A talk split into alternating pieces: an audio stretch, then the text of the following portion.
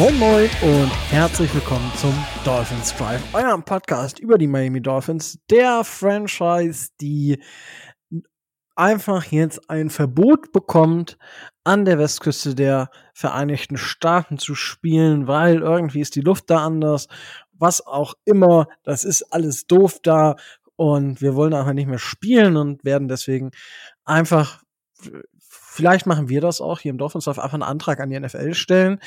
Alle Westküstenspiele der Dolphins sollen halt woanders stattfinden, nur nicht an der Westküste. Aber dazu später mehr, weil wenn es heißt Dolphins Drive, dann heißt es, ich mache das Ganze hier nicht alleine, sondern der Micho ist heute auch wieder mit dabei. Moin, Micho. Hallo, hallo.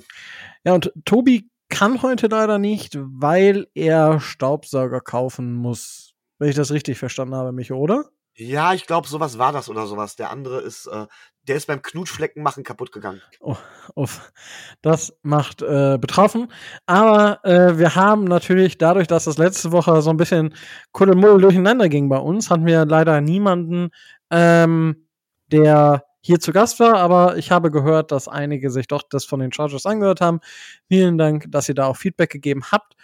Und äh, diese Woche spielen wir gegen die Bills das zweite Mal und äh, wir dürfen natürlich wen anderes, wen auch anders äh, oder wie auch immer man das sagt, den David begrüßen. Moin David.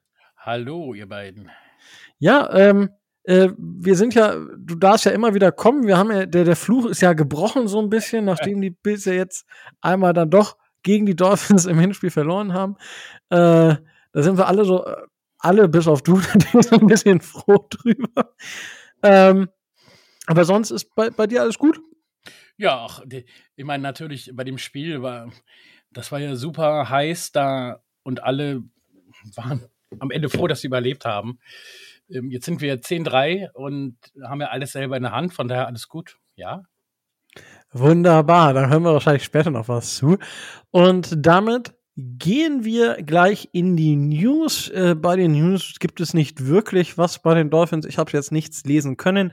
Das Einzige, was vielleicht jetzt, ja, ähm, vielleicht nicht die Mega-Überraschung, Byron Jones, äh, unser Cornerback, der teuer Geld kostet, den wir, werden wir diese Saison vermutlich nicht mehr sehen. Ähm, Mike McDaniel sagte, dass es eine Art Bonus wäre, wenn er jetzt wieder mit, oder dass er es als Bonus sieht, wenn der nochmal in dieser äh, Saison zurückkommen würde. Micho in den Medien oder gerade bei den, in den deutschen beziehungsweise in den Dolphins-Foren ähm, wird immer wieder darüber gesprochen, ja, dann soll er halt gehen, bla bla bla. Äh, wie siehst du das rund um die Personalie Byron Jones? Ja gut, vor Verletzungen ist niemandem gefeit. Man, man hat das schon mehrfach bei Spielern gehabt, die auch eine ganze Saison lang ausfallen und so. Ähm, ich persönlich sag halt, okay, dann äh, müssen wir halt gucken, wie es ist. Ich weiß nicht, wie teuer es, also gucken, ob er diese Saison noch bleiben kann. Die Saison soll er nicht gehen. Die Frage ist halt, was wir nächste Saison damit machen. Aber äh, wenn man sich mal diese Saison von Xavier Howard anguckt, äh, Xavier Howard ist jetzt auch nicht gerade ein Shutdown Corner. Ich glaube, er ist der meist angeworfene Spieler oder meist getestete Spieler bei uns. Und das ging fast in allen Fällen schlecht aus.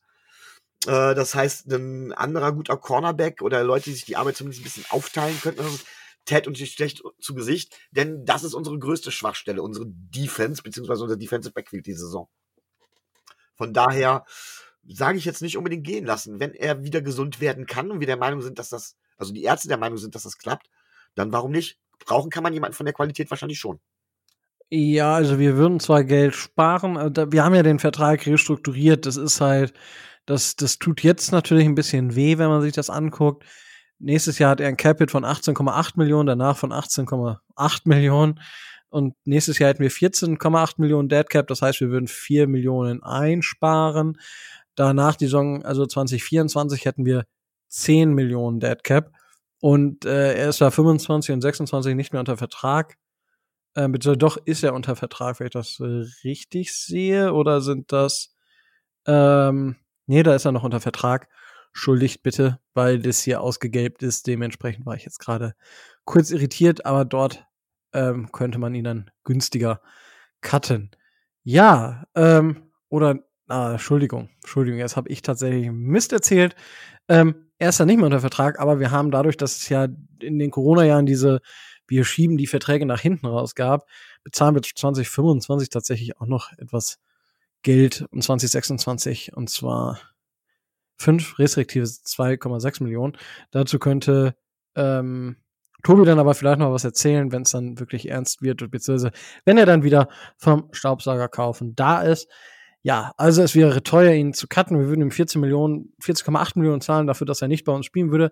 Wir hätten dann aber 4 Millionen mehr im Cap. Muss man halt sehen, ob man dafür einen Corner bekommt, der dementsprechend, ja, zumindest ein bisschen äh, Leistung bringt, anstatt gar nicht da zu sein.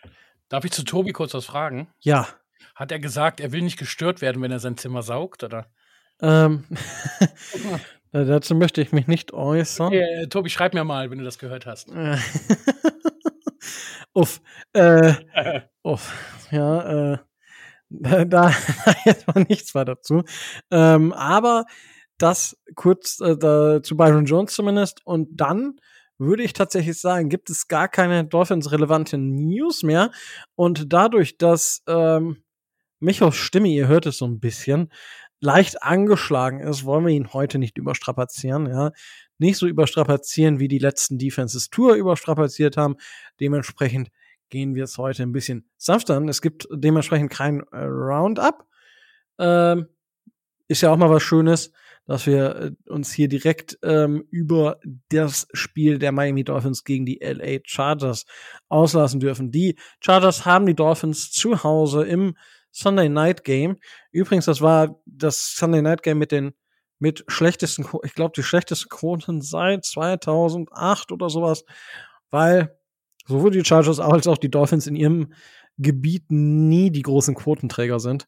Dementsprechend war das vielleicht nicht so clever, dieses Game, anstatt Chiefs Broncos ähm, zu switchen. Auch vom Spiel her war das Spiel Broncos gegen Chiefs tatsächlich ein bisschen besser.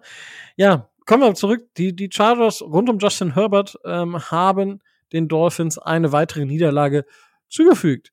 Micho, du darfst gerne starten mit deiner Analyse zum Spiel. Ja, wie üblich lassen wir den Quarterback erstmal raus. Ähm, zwar war das Ergebnis ähnlich, also zumindest von der Art und Weise her, ähm, wie das Spiel gegen die Spiel gegen die St. Francisco 49ers. Aber ich fand es von der Art her komplett anders.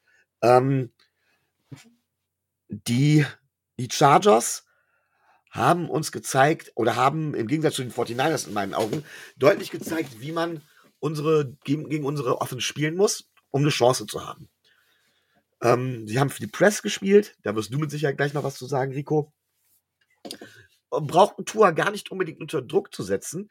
Ähm, und haben dann halt geguckt, dass sie in der Offense große Fehler vermeiden. Das Problem ist, dass unsere Defense im Moment zwar von der, von der Line her ganz gut ist, aber tatsächlich ähm, die Teams nicht stoppen kann. So. Und dann hat Herbert halt eben ab und zu mal einen guten Pass rausgehauen, muss man ganz klar sagen. Broken Plays und so weiter gemacht. Und dann konnte unsere Offense einfach nicht nachlegen obwohl wir als Offense ja eigentlich grundsätzlich gefährlich sind. Ähm, ähm, ich habe mir Bradley Chubb individuell angeguckt, ich habe es ja angekündigt. Er hat jetzt kein schlechtes Spiel gemacht, aber er ist auf jeden Fall im Moment noch bei uns kein Difference Maker. Das muss ich ganz klar nach dem Spiel sagen. Keiner, der die Spiele dann dementsprechend äh, eng macht, äh, die Spiele, die Spiele schließt oder sowas. Was mir gegen die 40, was mir im Vergleich zum Spiel gegen die 49ers aufgefallen ist, gegen die 49ers hatten wir immer noch eine ganze Menge Separation. Das heißt, wir hatten freie Receiver, die nur nicht getroffen worden sind. Diesmal hatten wir nicht in dem Maße freie Receiver. Ähm, und von Anfang an hatte ich irgendwie das Gefühl, also bei den 49ers habe ich bei dem ersten Drive, bei diesem ersten großen Pass, Pass gedacht, yo, das läuft. Und habe dann später festgestellt, okay, nein, es läuft gar nichts zusammen. Hier bei dem Spiel hatte ich komischerweise ganz von Anfang an irgendwie das Gefühl, wir sind nicht im Spiel drin. Und das lag meiner Meinung nach einfach, schlicht und ergreifend einfach an unserer Defense, weil wir äh, tatsächlich nicht, Entschuldigung, weil wir tatsächlich nicht in der Lage waren, einen Drive zusammenzuzimmern und auch kein Laufspiel zu machen. Das Laufspiel war dann auch nicht, also das Laufspiel, ich bin jetzt kein Verfechter von Run First oder Run öffnet den Pass oder sowas, aber es ist eine Fallback-Option, wenn die Pässe weg sind, dass du über das Laufspiel halt dementsprechend zumindest ein paar Yards machen kannst.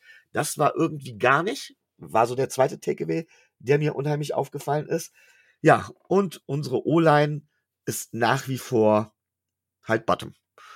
Und all diese Kombination führt dazu, dass man halt ein Spiel gegen die Chargers verliert, die auch stark verletzungsgebeutelt sind, aber halt, und das hat man deutlich gesehen, ein brandgefährliches Team halt letztendlich sind, ähm, dass man halt nicht auf die leichte Schulter nehmen sollte. Und jetzt kommt das, was ich oft von anderen so gehört habe, nämlich so von wegen, ja, die Dolphins hätten halt im ersten Teil einen, einen sehr einfachen Schedule gehabt oder aber gegen Teams gespielt, wie zum Beispiel Siege geholt, wie zum Beispiel gegen die Bills, die zum Teil glücklich wären oder nur durch das Wetter oder weil zwei Safeties fehlten oder was auch immer. Äh, wo ich dann ganz klar sage, gut, jedes Team hat mit seinen Schwierigkeiten zu kämpfen. Wir haben auch in der Secondary einige verloren. Ähm, und wo ich sage von wegen, nee, das ist es tatsächlich nicht. Aber die Chargers haben schon einen Schlüssel gegen uns gefunden. Und der lässt mich ein Stück weit, dieser Schlüssel lässt mich ein Stück weit pessimistisch in die Saison gucken. Okay. Ähm, ja, ähm, sind sicherlich ein paar wahre Sachen dran. Hm, womit fange ich denn jetzt an? Das habe ich ganz vergessen. Entweder Offense oder die. Ja, fangen wir mit der Defense an. Wir haben die Chargers, die hatten eine Banked-up O-Line, aber sie hatten das erstmal ihre ganzen drei Receiver. Also Keenan Allen ähm, und die anderen beiden. Ähm, jetzt komme ich tatsächlich gerade nicht auf die Namen, aber normalerweise. normalerweise Mike Williams und ähm, ja, super. Jetzt, jetzt habe ich tatsächlich noch einen Namen vergessen. Ja, siehst aber wir ergänzen uns schon mal gut. Hätten wir Tobi dabei, hätten wir alle drei Namen zusammen. Ja, genau. Ähm, Dann wird es der Tight End. Ach, ihr wisst schon. Wir, wir, haben, wir haben 23 Punkte zugelassen. Ja, wir hatten gute Momente, wir hatten schlechte Momente. Was mir aufgefallen ist, dass wir ein absolut peinlich schlechtes Playcalling haben, gerade bei Third Downs. Das, das geht gar nicht den, den Softcall vor dem Third and Goal, wo die Chargers an der 16-Yard-Line sind oder eine 18- oder 20-Yard-Line, wo dann der Screen Pass kommt und wo der Ball dann ähm, von Eckler bis zur 2-Yard-Linie getragen wird und danach kommt der Touchdown-Pass beim Fourth Down. Josh Boyer sitzt sowas von auf dem Hot Seat inzwischen. Also das ist für mich schon fast nicht mehr tragbar, was dieser Mann in der Defense zum Teil callt. Das ist so vorhersehbar. Das sehe ich weiß ich, der hier auf seinem Sofa oder sonst wo sitzt und einfach guckt und denkt okay, ja, das machen wir in der Defense jetzt und dann werden die, die Chargers oder welches Team auch immer wird genau das machen und das wird reichen. So, das ist, wir haben eine individuelle Klasse in dieser Defense, die dieses Play-Calling von Josh Boyer immer noch covert. Da gehört diese richtig, richtig gute D-Line zu. Ähm, die Secondary ist nicht schlecht. Ja, wir können, müssen über Xavier Howard sprechen, weil das, was da ab, das war der, der, das eine Play, wo er dann wirklich an der Sideline vernascht wird. Das kann passieren, ja. Äh, aber dann das Ding, was tief kommt und wo er dann halt den Gegner nicht berührt. Wo er einfach am Gegner vorbeiläuft, anstatt ihn zu berühren, dass er down by contact ist. Das hat dir nochmal acht bis zehn Yards geschenkt, den Chargers. Und das ist was, das darf von Xavier Howard nicht passieren.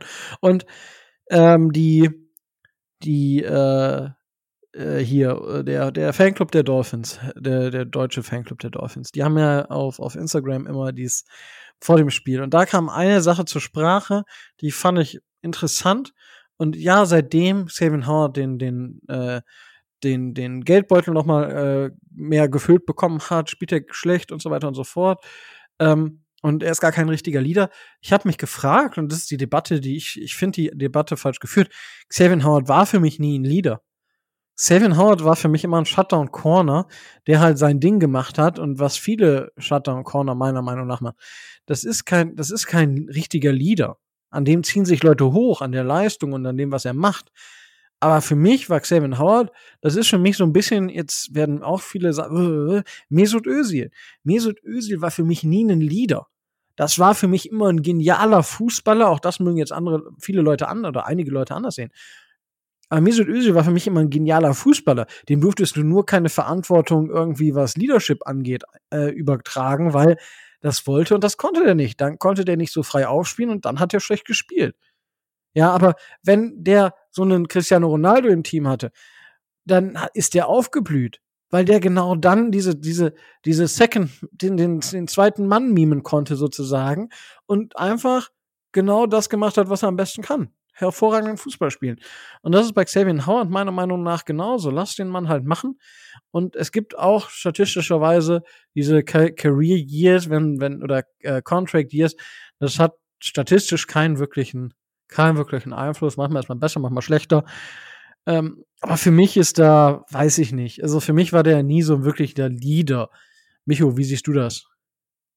Ja, ich möchte dir eigentlich gerne eine Gegenfrage stellen in dem Moment, weil du musst, glaube ich, für mich gleich mal den Begriff Leader definieren.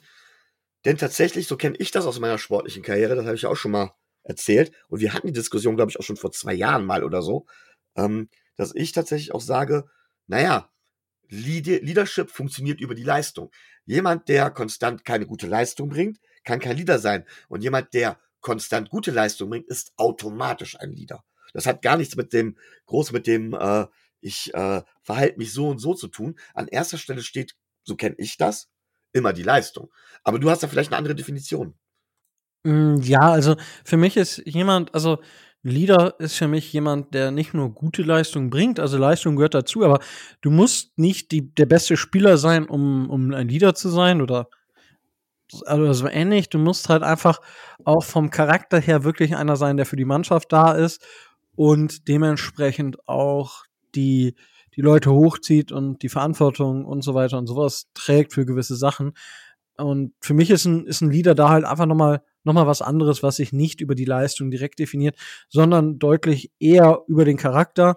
Und da haben wir zum Beispiel ähm, Christian Wilkins, einen Jerome Baker, einen Jevon Holland, ähm, die für mich in der Leadership Role einfach anders sind, die anders ausfüllen, weil sie natürlich die Leistung ist das eine, aber weil sie auch für die Leute da sind. Ja, und äh, halt einen, ähm, einen Robert zum Beispiel, den ich ja hier regelmäßig vom, vor die, vor, äh, vor die Tür setze, aber der im Team wohl auch ein, ein Führer ist, ja, der den Leuten sagt, so, so, so, der die Leute an die Hand nimmt und so weiter und so fort. Und das ist für mich halt äh, dann eher in die Richtung Leadership. Ich weiß auch jetzt wieder, in welchem Zusammenhang wir die Diskussion damals hatten. Das war nämlich die Diskussion, als wir noch Tour noch nicht hatten und uns die Pre-Draft angeguckt haben und dann immer der Vorwurf kam, Herbert wäre halt kein Leader. In das diesem Zuge hatten wir diese Diskussion damals, ich erinnere mich. Ja, das, das kann durchaus sein und äh, ja, gut, da musst du halt reinwachsen. Also, das ist halt das eine, du kannst natürlich in solche Sachen reinwachsen, gar keine Frage. Da musst du in der NFL auf Quarterback, glaube ich, musst du auch da reinwachsen, um ein Franchise-Quarterback zu sein. Äh, aber gut, ja, das ist dann nochmal eine andere Diskussion. Nicht Zach Wilson heißen. Ja, das ist nochmal eine ganz andere Diskussion. Der ist ja zumindest jetzt schon wieder Backup-Quarterback, wenn ich das richtig gelesen habe bei der Gang Green. Von daher. Aber kommen wir zurück. Äh, Christian Wilkins, wo ich ihn gerade genannt hatte, überragendes Spiel. Ähm, hat, also das war wirklich gegen den Lauf war das stark im Pass Also das war einfach richtig Bombe. Jalen Phillips überzeugt weiterhin. Ähm, wieder sieben Pressure ist inzwischen in den Top 10 angelangt, was die Anzahl an Pressures bei PF, laut PFF angeht. Er ähm, spielt auch ein bisschen Coverage, also er wird halt wirklich flexibel eingesetzt, gefällt mir super. Und ähm, ja, insgesamt äh, war die Defense jetzt nicht so schlecht. Wir haben halt natürlich das ein oder andere Big Play zugelassen, äh, aber ja, das gehört dazu. Das kann man manchmal nicht verhindern, wenn du halt gegen einen Justin Herbert spielst. Das, ja, dadurch, dass er halt einfach wirklich viel, die, die Chargers haben viel mit Rollouts gearbeitet, ihn in Bewegung gekriegt. Und ich meine, das, das war ja der, der Pass, wo, von dem ich gerade erzählt habe, wo äh, Xavier Howard dann so laissez-faire daneben her und den Gegner nicht berührt hat. Da rollt er rechts aus der Pocket raus und wirft den Ball halt quer über das Feld, was halt einfach absurd gut ist. Das, das, der hatte wirklich ein paar wieder, wo ich sage, das, das, solche Pässe können nicht viele. Der Pass auf, war es auf, ich, es war auf Allen ähm, gegen Kahoo im vierten Quarter bei Third and Five. Ansonsten hätten die Dolphins wieder den Ball bekommen, hätten in Führung gehen können.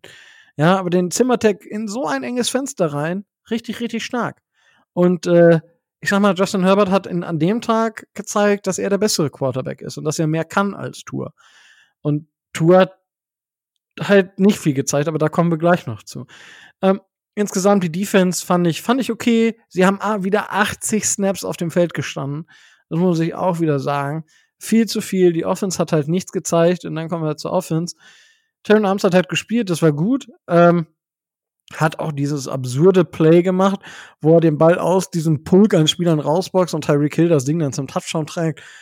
Ja, ich meine, typisches, typisches Dolphins-Play, würde ich sagen. Sowas passiert dann halt mal irgendwann in der Saison.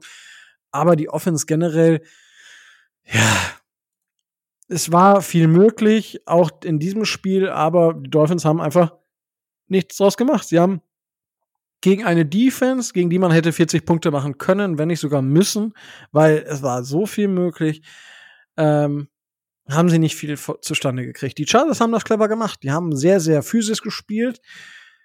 Ich sag mal so, bei anderen Teams oder gegen andere Teams wären da sehr, sehr, sehr viele Flaggen geflogen. Der erste Pass auf Tyreek Hill, ja, der war nicht gut. Also Tour, wenn Tour den nach vor, weiter vorne platziert, in den Lauf von Hill, dann hat der Safety äh, keine Chance mehr, da dran zu kommen. Der, der kann auch dann nicht den Arm von Tyreek Hill packen, weil Tyreek die Arme, äh, weil Tyreek die Arme ganz woanders hat und zieht dann keine Defensive Pass Interference, die nicht gegeben wurde, ähm, und ist durch für einen Touchdown vermutlich. So. Und also es waren auch da in dem Spiel die Möglichkeiten da.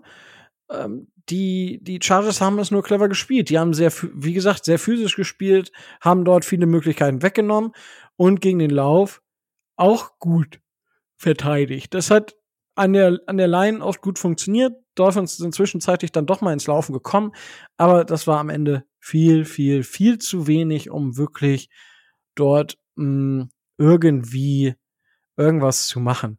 Und äh, ich habe ich habe auf, auf, auf Twitter so auch mal jetzt, weil ich am Montag Urlaub hatte, so eine bebilderte ähm, Analyse gemacht von dem Spiel und das, also gerade zu dem, zu der, zu der Offense, gar nicht mal zu der Defense. Und das ist zum Teil echt ähm, wild gewesen, was, was die Schiedsrichter sich auch erlaubt haben. Und die Dolphins haben nicht gut gespielt, keine Frage. Und die Dolphins haben, wenn man die reine Spielleistung betrachtet, jetzt erstmal absurd lange waren sie im Spiel und sie hätten am Ende das Spiel theoretisch gewinnen können. Ähm, aber was das Officiating angeht, es war nicht nur diese Woche, aber diese Woche war es dann irgendwann extrem. In, ich hab's, ich habe mir das Spiel nochmal angeguckt. Alleine in dem Touchdown Drive kurz vor der Halbzeit waren es sechs Fall Starts vom Right Tackle, von dem eine eine Mal die Flagge geflogen ist. Also das das darf nicht passieren. Ja, und das ist aber immer auf der Seite von Jalen Phillips. Der Tackle ist überhaupt nicht mit dem klargekommen. Und es waren so viele Fehlstarts, wo ich sage, so sorry, das muss ich sehen. Dazu gab es dann natürlich Pass Interference. Der, der Roughing the Passer Call, das war sowieso die größte Frechheit überhaupt. Das ist ja auch durch die Medien gegangen, wie nichts Gutes. Das war absolut lächerlich. Also wie man da einen Call geben kann, ich weiß es nicht. Auf der Dolphins-Seite genauso. Das Holding von Kahoo gegen Palmer in der zweiten Halbzeit, das war auch ein klares Holding, was du geben musst. Ähm, man kann über den, den äh, Defensive Pass Interference Call gegen Waddle, äh, pro Waddle sprechen, ähm, der sehr soft war, wo ich mich frage, wenn das ein Defensive Pass Interference ist, dann müssten da noch viel, viel mehr Flaggen fallen.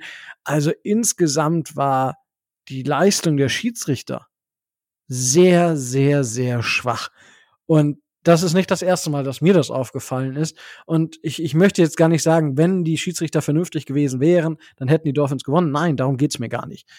Ähm, es geht mir einfach, dass hier Football auf höchstem Niveau gespielt wird und ich dann auch von den Schiedsrichtern und von den Schiedsrichterinnen erwarte, dass sie auf diesem Niveau pfeifen. Du kannst nicht immer auf höchstem Niveau deine Leistung abrufen, ja. Auch wir alle sind Menschen. Deswegen habe ich vollkommen Verständnis dafür, dass es bei manchen Spielen eben so ist, dass man dann auch schlechte Schiedsrichter hat. Aber für mich persönlich, dieses Jahr was von der NFL-Seite da kommt, vom Officiating, aber auch von anderen Sachen, wenn man jetzt zum Beispiel sich die ganzen Gehirnerschütterungsgeschichten anguckt, die Devonta Parker, unser ehemaliger Wide Receiver, hat Nelson Aguilar das Spiel unterbrochen, weil das war eine harte Concussion, die die Devonta Parker hatte. Ist den Schiedsrichtern, ist auch den Leuten in der Booth nicht aufgefallen, wo es ja extra so einen Spotter gibt. Das fällt dem nicht auf, wenn da halt so ein Spieler da rumtorkelt die ganze Zeit. Äh, da, äh, ich bin sehr, sehr unzufrieden mit dem, was vom Officiating dieses Jahr und von der NFL generell kommt. Das ist wirklich also in meinem Dafürhalten einer Profiliga zum Teil nicht würdig. Äh, vielleicht sehe ich das jetzt auch ein bisschen krass, weil ich jetzt noch mal in die Tiefe reingeschaut habe und dann mir vielleicht in der Wiederholung noch was aufgefallen ist. Aber ich, ich weiß nicht, Micho, sehe ich das zu krass oder siehst du das ähnlich? Jein. Also ich bin mit dem Officiating oft unzufrieden. Ähm, und zwar genau in dem Moment, wenn es entweder zu soft ist, weil ich nun mal Oldschool-Football auch liebe. Ähm, ja, und ich weiß, es ist gerade nicht politisch korrekt oder so, vor dem Hintergrund von Concussions. Das ist eine, eine, was ich auf der einen Seite nicht mag. Was ich auf der anderen Seite natürlich auf den Tod nicht mag, ist, wenn ungleichmäßig gepfiffen wird. Also wenn eine Mannschaft bevorzugt wird, und das haben wir ja lange Zeit gehabt bei Tom Brady und bei den Patriots, wo es dann oft hieß, äh, hier, wenn es ein, ein Sack war, war es sofort bei Tom Brady sofort Roughing the Passer, während der andere Quarterback, da durfte man noch drauf rumtrampeln und keine Flagge flog, so nach dem Motto, da, sowas ist mies. Aber jetzt gegen die Chargers fand ich grunds also grundsätzlich muss ich sagen, dass das von der Art und Weise, wie man spielt, mir eigentlich sogar besser gefallen hat, als das, wie normalerweise gespielt wird. Aber das ist nicht die Frage. Ähm, es gibt die Regel, da müssten sie eigentlich auch pfeifen, aber sie haben sie zumindest nicht nur bei einem Team ungleichmäßig gepfiffen. Es kann sein, es kann sein, beziehungsweise ich würde sagen, dass wir dann damit schwerer klarkamen, aus verschiedenen Gründen. Ähm, aber es war von daher nicht unfair. Ähm, da muss man sich als Team halt auch drauf einstellen. So kenne ich das auch. Schiedsrichter pfeifen unterschiedlich. Schiedsrichter haben unterschiedliche Linien, wie sie pfeifen. Ich werde nie vergessen, äh, wir hatten einen Schiedsrichter mal, werde ich auch nie vergessen, der hatte sich das Spiel unterbrochen, wenn einem das Trikot aus der Hose gerutscht war. So lange, bis der Spieler sich das Trikot wieder in die Hose gestopft hat. Das wusste man aber, nachdem man einmal mit diesem Schiedsrichter hatte. Und es gab anderen Schiedsrichter, das war so, eine, so ein Weichei, der pfiffen sieben Meter aber wenn du als Defense einfach stehen geblieben, als, also als Verteidiger einfach stehen geblieben bist, dann konnten, kann, konnten die Angreifer machen, was sie wollten. Den sieben Meter konnten sie gar nicht werfen. Dann wurde daraus plötzlich ein Freiwurf, obwohl es ein klarer sieben Meter war. Also je nachdem, wie, du musst dich als Team darauf einstellen. Ähm, und das kannst du dann, wenn es gleichmäßig gepfiffen wird. Wenn es ungleichmäßig gepfiffen wird, hast du halt keine Chance. Aber wenn es gleichmäßig gepfiffen wird, musst du damit klarkommen. Dafür bist du ein Profi, finde ich. Und das haben wir nicht gut gemacht. Ja, gut, äh, klar, aber ja. Ja. Mag, mag, also ja, ich gebe dir da recht, was das, das Profi-Dasein angeht, aber wenn du halt, also gegen schlechte Schiedsrichterleistungen kannst dich halt nicht, kannst dich halt irgendwann auch nicht mehr einstellen. Du hast halt Schiedsrichter, klar, wo du siehst, ja, hier, die pfeifen eher dies, die pfeifen eher das. Das war bei mir auch so. Die wussten, die Spieler wussten bei mir, der, in der Regel habe ich fast genauso viele gelbe Karten für Scheiße erzählen, wie fürs, also fürs Meckern und so weiter und so fort gegeben, wie für Foulspiele selbst beim Fußball. War einfach so, weil ich gesagt Leute, benehmt euch. Wenn ihr euch nicht benehmt, dann, dann muss ich euch halt eine gelbe Karte geben. Und die hatte ich dann auch lockerer sitzen als bei einem Foulspiel. Ja, und dann kann man mir da viel, oder grundsätzlich ist da immer wieder eine, oh, jetzt hat er, gibt er da wieder für eine gelbe Karte. Ja, weil man muss sich auch eine gewisse Art und Weise benehmen. Und ja, früher das Trikot in die Hose, da kenne ich auch noch ein paar Schiedsrichter, die das äh, bei der Begrüßung dann immer noch gesagt haben, hier erstmal, bevor wir anpfeifen, alle ihr Trikot in die Hose. Good old times. Äh, ich habe das meinen Spielern auch immer gesagt, tatsächlich. Fun Fact. Wenn ihr Coaches seid, beim Fußball zumindest, oder Schiedsrichter, ähm, ich habe meinen Spielern als Trainer immer gesagt, zieht das Trikot in die Hose. Fanden natürlich Jugendliche voll uncool. So, und dann ist die, warum soll ich das in die, in die Hose machen? Das ist ganz, ganz einfach, weil manchmal sieht man nicht, dass man gezogen wird. Aber wenn man ein Trikot in der Hose hat und das Trikot außerhalb der Hose ist, dann ist das für den Schiedsrichter oder für die Schiedsrichterin immer ein klares Zeichen, irgendwie wurde da wohl am Trikot gezogen, weil das Trikot ist nicht mehr in der Hose. Auch eine Sache, wo man als Schiedsrichter in ähm, definitiv darauf achten, achten kann. Ähm, sind so Kleinigkeiten, die, die einem dann über den, über die Zeit auffallen, wenn man sich näher mit oder wenn man solche Sachen länger macht. Ähm, äh, Micho, möchtest du da noch was zu sagen? Ja, wir haben jetzt, wir haben jetzt andere, also wir beide haben jetzt Beispiele aus anderen Sportarten angebracht, aber ähm, es ist auch immer leicht auf die auf die Schiedsrichter zu zeigen. Ich glaube, da ist, steckt auch sportpolitisch viel mehr hinter, als man eigentlich denkt. Und ich erinnere mich an eine Situation, ähm, die hatten wir auch, und zwar beim American Football.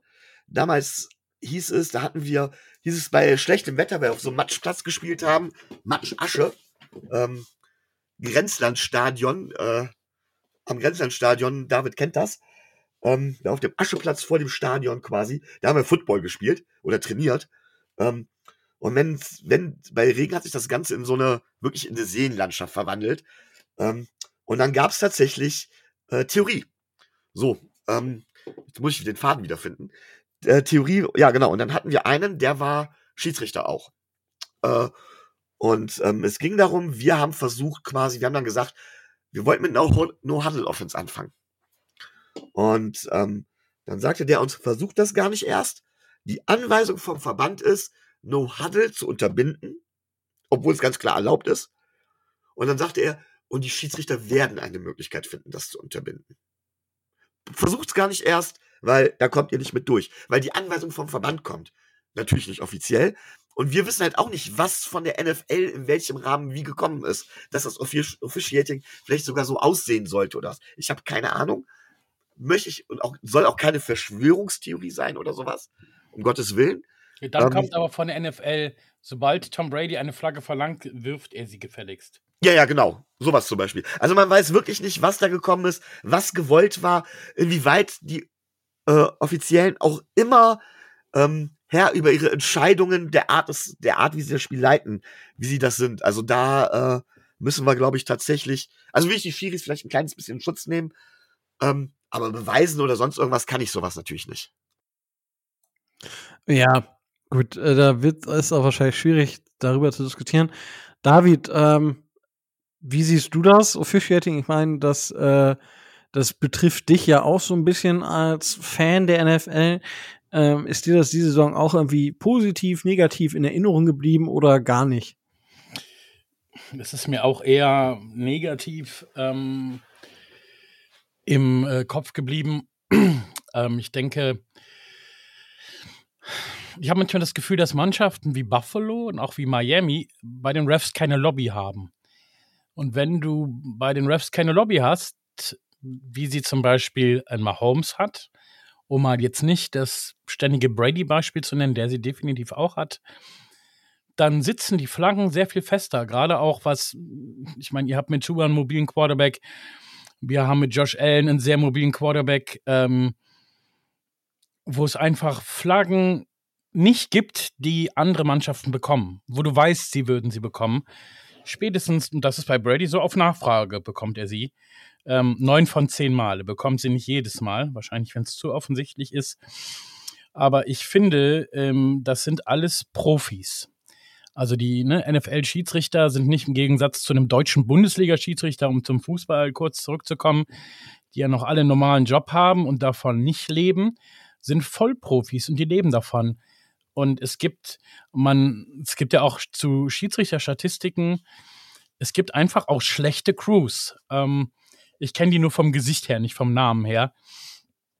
Ich will mich jetzt nicht so weit aus dem Fenster lehnen, aber es gibt einen, erinnert mich optisch immer ein bisschen an Saddam Hussein.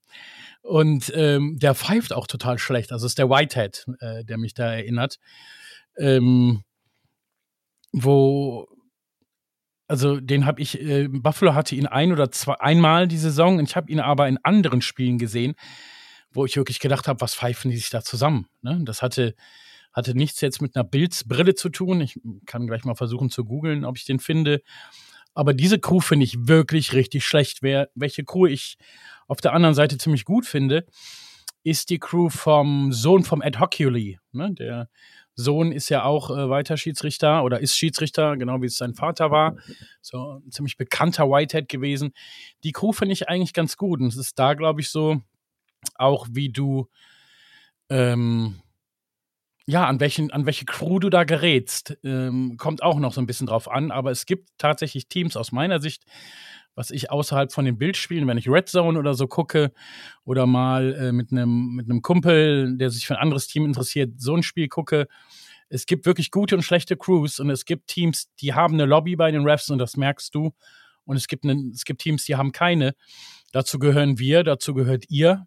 Ich weiß nicht, wie man sich sowas erwirtschaftet. Und Teams, die eine Lobby haben bei den Refs, sind die Bucks, weil Brady da spielt und sind auf jeden Fall auch die Chiefs mit Mahomes und Reed. Und ähm, also ich habe letztens zwei oder drei Blogs gesehen vom, äh, na, wie heißt der Teil denn von Chiefs noch?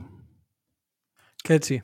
Ja, von Chris Kelsey, der Also eins war letztendlich war ein Personal Foul und zwei sowas von dicker Holdings, die wir definitiv bekommen hätten, die Chris Kelsey wird da einfach laufen gelassen.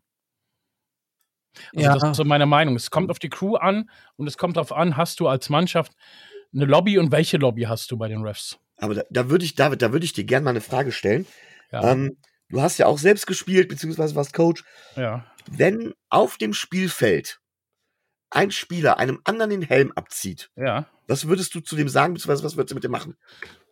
Ein, Ähm, Gegner, ein also- Gegner, der Helm abgezogen wird. Während des Spielzugs oder Während des danach? Spiels, ja. während des Spiels, auch wenn das Spiel unterbrochen ist, aber während des Spiels. Nee, ich, ich rede jetzt also aber nicht im Spielzug, sondern danach. Nicht im Spielzug, sondern direkt. Okay, direkt das danach. ist für mich in, für mich äh, in meiner Laiensicht äh, ein Deadball Foul, persönliches Foul, qualifiziert auf jeden Fall für die Ejection. Wenn du davon zwei hast, dann fliegst du auf jeden Fall. Ähm, eventuell müsste das drumherum sehen, vielleicht auch sofort eine Ejection, aber auf jeden Fall 15 Yards. Danke. Äh, Rico kann jetzt bestimmt aufklären, warum ich das gefragt habe. Ich weiß nicht, ob er sich noch dran erinnert. Ja gut, da gab's ja mal die nette, die nette Zusammenkunft zwischen äh, Christian Wilkins und ähm, war's Josh, es war Josh Allen, ne? Es war Josh Allen, der, Entschuldigung, meine Stimme geht gerade weg, der, der Christian Wilkins da den Helm abgezogen hat, mitten auf dem Feld. Ja, also ich äh, bin auch bei sowas, ähm, ne, wenn das ähm, so passiert, äh, hat es, du hast mich ja nicht gefragt, wer dahinter steckt. Ich finde, dass Regeln für alle Spieler gelten sollten, egal ob sie Josh Allen, Tom Brady, Tua, äh, Tuga Valor, äh, Tyreek Hill oder äh, Peter Pan heißen. Ne? Ähm, das muss für alle gelten. Und ja, man, für manche gilt es aber nicht. Ich erinnere mich jetzt daran nicht. Ich habe das, hätte es wahrscheinlich mehr im Kopf, wenn ich, ähm, wenn das andersrum passiert wäre. Aber das sind Szenen und es gibt auch Situationen, wo ich sage, oh, da haben wir aber Glück gehabt, dass wir die und die Flagge nicht bekommen haben. Ähm, ne? Also, Ja, das sehe ich auch oft so. Hervorragend. Äh, ja, damit haben wir das geklärt. Ähm, schauen wir mal, wie, wie das ich bin noch- übrigens gerade dabei, den zu finden. Also der Sohn von, von Ed Hockley heißt Sean Hockley, der ist es Ja. nicht, diesen seltsamen Schiedsrichter, den ich da meinte. Ich habe hier gerade alle Referees, es gibt gar nicht so viele. Ich weiß, dass es nicht Jerome Boger ist, weil das ist ein hochpigmentierter Herr. Ähm, ich Ja, glaub- der ist. Boger, der, der finde ich immer so witzig Ja. irgendwie, weil der hat so eine witzige Erscheinungsart Ja. einfach. Also, äh, weiß ich nicht, finde ich Außerdem immer. Boger erinnert mich immer an Popel. Ja, das ist super witzig, der Typ Ja. einfach, wenn er da. der Wie, wie, also so ein bisschen an eine Ente erinnert mich der Ja. immer. Ja, Aber- so. Aber gut, äh, Also Bill Vinovich ist es auch nicht. Ich muss, ich gucke jetzt mal gerade durch. ja. Ich werde es dann gleich, werde versuchen, dazwischen zu grätschen, wenn ich den gefunden habe. Hervorragend. Ähm, ja, aber da haben wir das Officiating zumindest schon mal so großteils abgeschlossen, weil ah, das, das lag mir echt so jetzt so ein bisschen auf der, auf der Seele einfach aus, so ein bisschen, weil, oh, da habe ich mich so drüber aufgeregt, weil es war für mich im ersten Durchlauf schon so offensichtlich, gerade diese Fallstarts, da musste ich jetzt einfach drüber reden. Mhm. Und wenn wir schon die Zeit hier haben, dann mache ich das ganz gerne. Micho, Wo ich mich immer frage, wenn ich da kurz noch was zu sagen Ja. darf, abschließend. Ähm, also ich kenne natürlich jetzt nicht die, die NFL-Regeln. Ne? In, in, in Deutschland ist es ja so, dass wenn du zum Beispiel dein Mouthpiece nicht trägst, das ist eine 5-Yard-Strafe und du musst ein Play runter. Ne? Ähm, wir gucken ja jetzt alle, oder manche, die arbeiten müssen, gucken es vielleicht erst im Real Life, das NFL-Spiel. Bitte achtet auf Steven Dix. Steven Dix hat ein Mouthpiece und er trägt es genau nie. Also das, der hat auch noch so ein dickes, ne, das mit, wie so ein bisschen wie ein Schnuller aussieht. Und es baumelt einfach immer an seinem Face Mask. Immer, immer, immer. Und ich, also ich fahre jetzt nach Buffalo und sollte ich da durch meine Kontakte wieder irgendwen treffen, ich werde herausfinden, warum Steven Dix überhaupt ein Mouthpiece noch mitnimmt, wenn es denn gar nicht trägt. In Deutschland würde das nicht gehen, aber wir sind ja nicht die NFL. Ja, ich weiß gar nicht genau, wie die Regeln da aussehen. Ich glaube, sie Also müssen we- auch, wenn die Regel wird es da nicht geben, weil sonst äh, ne, er hat dann manchmal auch klar Bildfarben sind bekannt so ein neongelbes Ding ähm, als Mouthpiece und nicht so jetzt klein und versteckt, nein, richtig offensichtlich. Also ja. von daher Xavier ähm, Howard ist guckt euch an, guckt Ja. euch an. Das ist, äh, machen aber viele, oder einige so, Xavier Howard fällt mir da gerade auch ein. Ja, da würde ich gar keins mitnehmen. Was soll denn das? Ja, Also, ich weiß ne? auch nicht. Ich- Keine Ahnung. Vielleicht finden sie es cool, dass es da rumbaumelt. Ich weiß es doch auch nicht. Vielleicht baumelt bei denen sonst nicht genug, man weiß auch nicht. Na, Aber das, das, das alles, stimmt wohl. ich finde den Mich- nicht. Micho, ähm, die äh, wollen wir ein bisschen wieder auf Tour zu sprechen kommen. Ähm, magst du äh, anfangen, wenn es um Tour geht? Ja, ähm, ich hoffe, meine Stimme macht das jetzt mit. Ja, tut es. Oder tut sie. Also, Tour war nicht gut. Man kann, man, man hat gesehen, wie man Tour den Zahn ziehen kann. Es gab, äh, wir haben schon letztes Mal darüber geredet, dass er oft off-target war. Das heißt, seine Accuracy ließ, ließ zu wünschen übrig. Aber es gibt einige Dinge, die mir noch mehr aufgefallen sind. Er war in der Pocket. Entschuldigung, ich habe ihn gefunden. Oh, okay. Er heißt John Hussey, also schreibt sich H-U-S-S wie Hussein, aber dann E E-Y. Okay, sag mir ist, nicht. Muss ich gleich mal äh, googeln. Ja, ich, ich schicke euch ein Bild, dann könnt ihr mal gucken, warum er mich da irgendwie so ein bisschen an äh, den, den alten Irak. Ja, ja. Du hast recht jetzt, aber ich weiß, wen du meinst. Ja, den finde ich auch mal etwas, etwas weird, den, den Guten und sein Team. Ja. Also, ne, den mag ich überhaupt, ich mag den gar nicht. Ähm, naja, aber dann kannst du ja mal gucken, äh, mich schon noch, ne, John Hussey und äh, Rico hat's ja schon. Also, das ist so ein bisschen, ja, das ist, mag ich gar nicht. Guck ich, So, Entschuldigung guck ich für die. Unterbrechung, zurück zur Tour Watch. Kein Problem. Also Tour war oft off-target. Ähm, Accuracy war also ein Problem. Aber ähm, es war noch ein schlimmerer Fall. Und zwar ist mir das ganz deutlich mit seinen Entscheidungen und seinen Reads aufgefallen. Ähm, ich hatte das Gefühl, und das hatte nichts mit Druck oder sowas zu tun.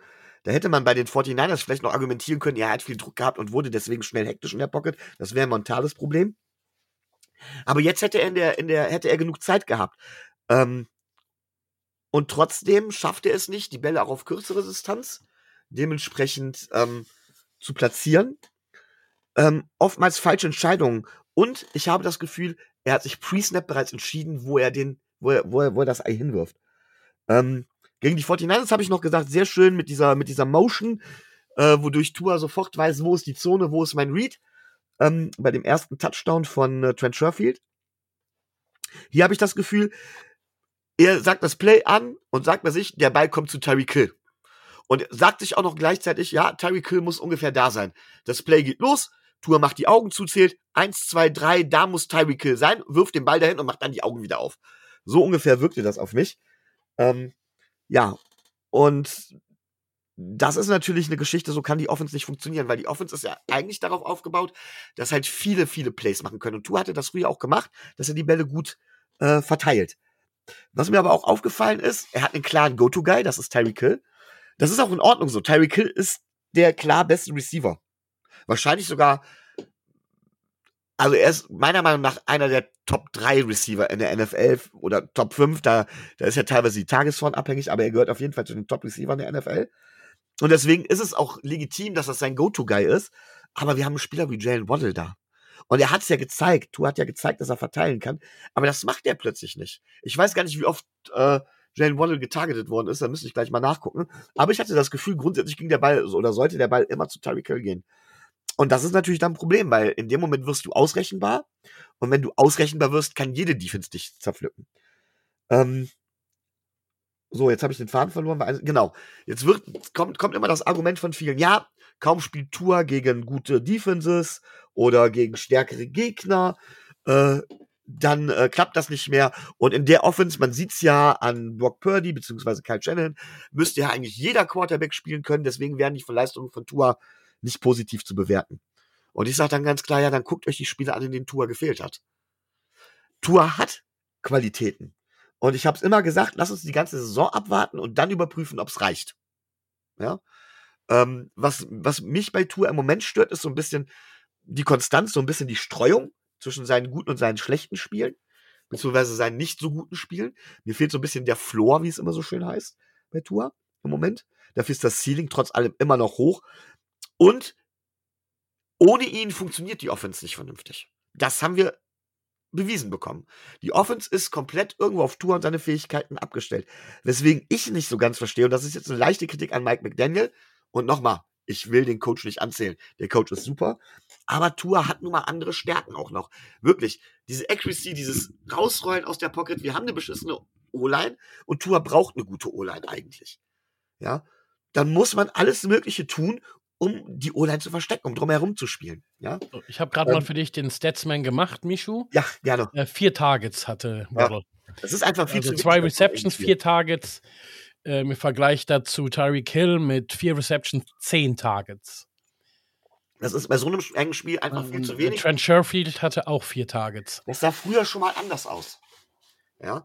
Ähm, und wie gesagt, das sind so die Probleme, die ich generell sehe.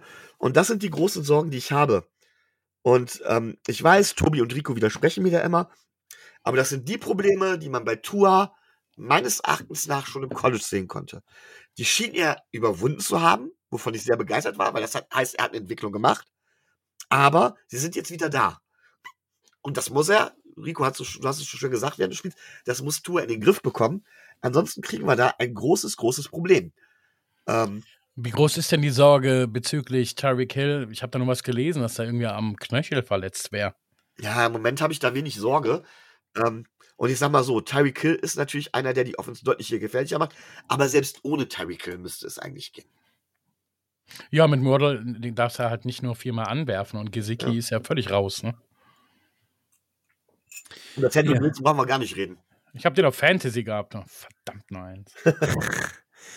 ja, also, ähm, wenn wir jetzt zu dem Spiel kommen, also Grund, kurz äh, zu, zu Hill, ich glaube, ich mache mir da auch wenig Sorgen, weil er hat da zumindest gespielt, auch noch in der zweiten Halbzeit. Jetzt eine ganze Woche, um das auszukurieren. In Buffalo wird es auch kalt sein, das heißt, da muss man den Knöchel dann nicht zusätzlich noch kühlen, das kommt äh, uns entgegen. Aber ja, Micho, ich, ich kann, kann dir kaum widersprechen. Die Geschichte ist, ich habe ja, wer das kann, könnt ihr gerne euch auch, ich habe mich auch mal versucht an so einer kleinen bebilderten Analyse, weil ich am Montag Urlaub hatte und ich hatte dann das Spiel geguckt und dann, ach, ich dachte, jetzt, hey, guck, ich guck's mir nochmal an, obwohl wir verloren haben, ähm, was, was da los war und so weiter und so fort. Ähm, und habe so ein paar ähm, ja, Screenshots einfach mal gemacht und da so ein bisschen mit vier, vielen verschiedenen bunten Farben Fenster reingemalt, wo und wie und was. Und ja, es, es war absolut wild ab und zu die Fokussierung von Tour auf verschiedenen Situationen. Dass man halt gemerkt hat, dass der Rhythmus manchmal unterbrochen wurde. Das haben die 49ers letzte Woche gemacht, das haben die Chargers jetzt gemacht. Und das ist halt das, was, was dann, wo Tour damit nicht klarkommt. Und dann haben wir noch ab und zu ein bisschen Pech mit, mit Drops und so weiter, weil jetzt auch ähm, gegen, ähm, gegen die Chargers, gerade im ersten Drive, der, der Third and Ten, ähm, da hat Tour auf Sherfield ein ganz anderes Fenster offen, was super easy eigentlich wäre zu treffen. Er entscheidet sich für den schweren Ball auf Hill, den er, den er trifft, aber Hill fällt das Ding halt genau durch die Arme. So bitter. Äh, dadurch war man three and out gleich zu Beginn noch bitterer und man hat halt wieder die Unsicherheit drin, weil danach die Chargers einen langen Drive hatten. Man hat viel Zeit nachzudenken und viel Zeit nachzudenken ist nie gut. Ähm, dann so ein anderes Thema. Äh, du hast es vorhin mit Waddle angesprochen. Es gibt die eine Situation, ich weiß gar nicht, war es der, war es der, der zweite, naja, es war der dritte Drive oder so. Tour hat das One-on-One mit Waddle auf Außen, wirft aber den Ball im Third and ich weiß nicht wie viel ähm, auf Hill. Den trifft er und das ist auch ein First Down. Erstens, wenn, wenn er den Ball, äh, den, na, ne, bei dem Ball war es noch nicht so, aber den Ball hat er gut getroffen. Third, äh, First Down, alles gut. Wenn er aber da auf Waddle geht, dann ist das, dann ist das Ding gegessen dann wird das entweder ein Touchdown oder es wird halt trotzdem so 30 Yards oder sowas, wenn der Safety dann noch mitkommt. Dann das andere Ding, wo es fast zur Interception kommt, wo der Linebacker ähm, die Hand rankriegt. Wenn Tua den Ball besser platziert, dann hat Hill tatsächlich die Chance, da irgendwie noch durchzumarschieren. Aber auch da war auf Außen, war es Sherfield oder war es Waddle, ich weiß es nicht, hatte das eins One-on-One.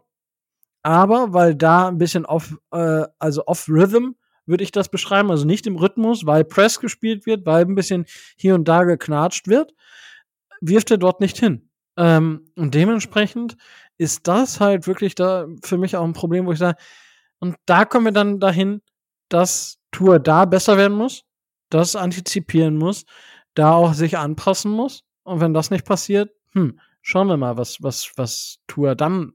Also wenn das nicht passiert, dann haben wir eh ein Problem. Aber auch da muss man sagen, das ist manchen Spielern, die halt den Arm haben.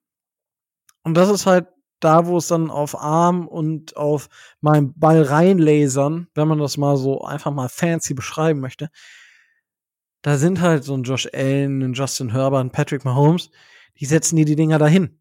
Ja, aber was man auch sagen muss, tu, äh, Micho, du hast es angesprochen, Separation war jetzt nicht da. Das lag natürlich viel am Press und weil Tour den Ball wieder schnell losgeworden ist, dementsprechend konnte Downfield nicht wirklich viel ähm, Separation kreiert werden.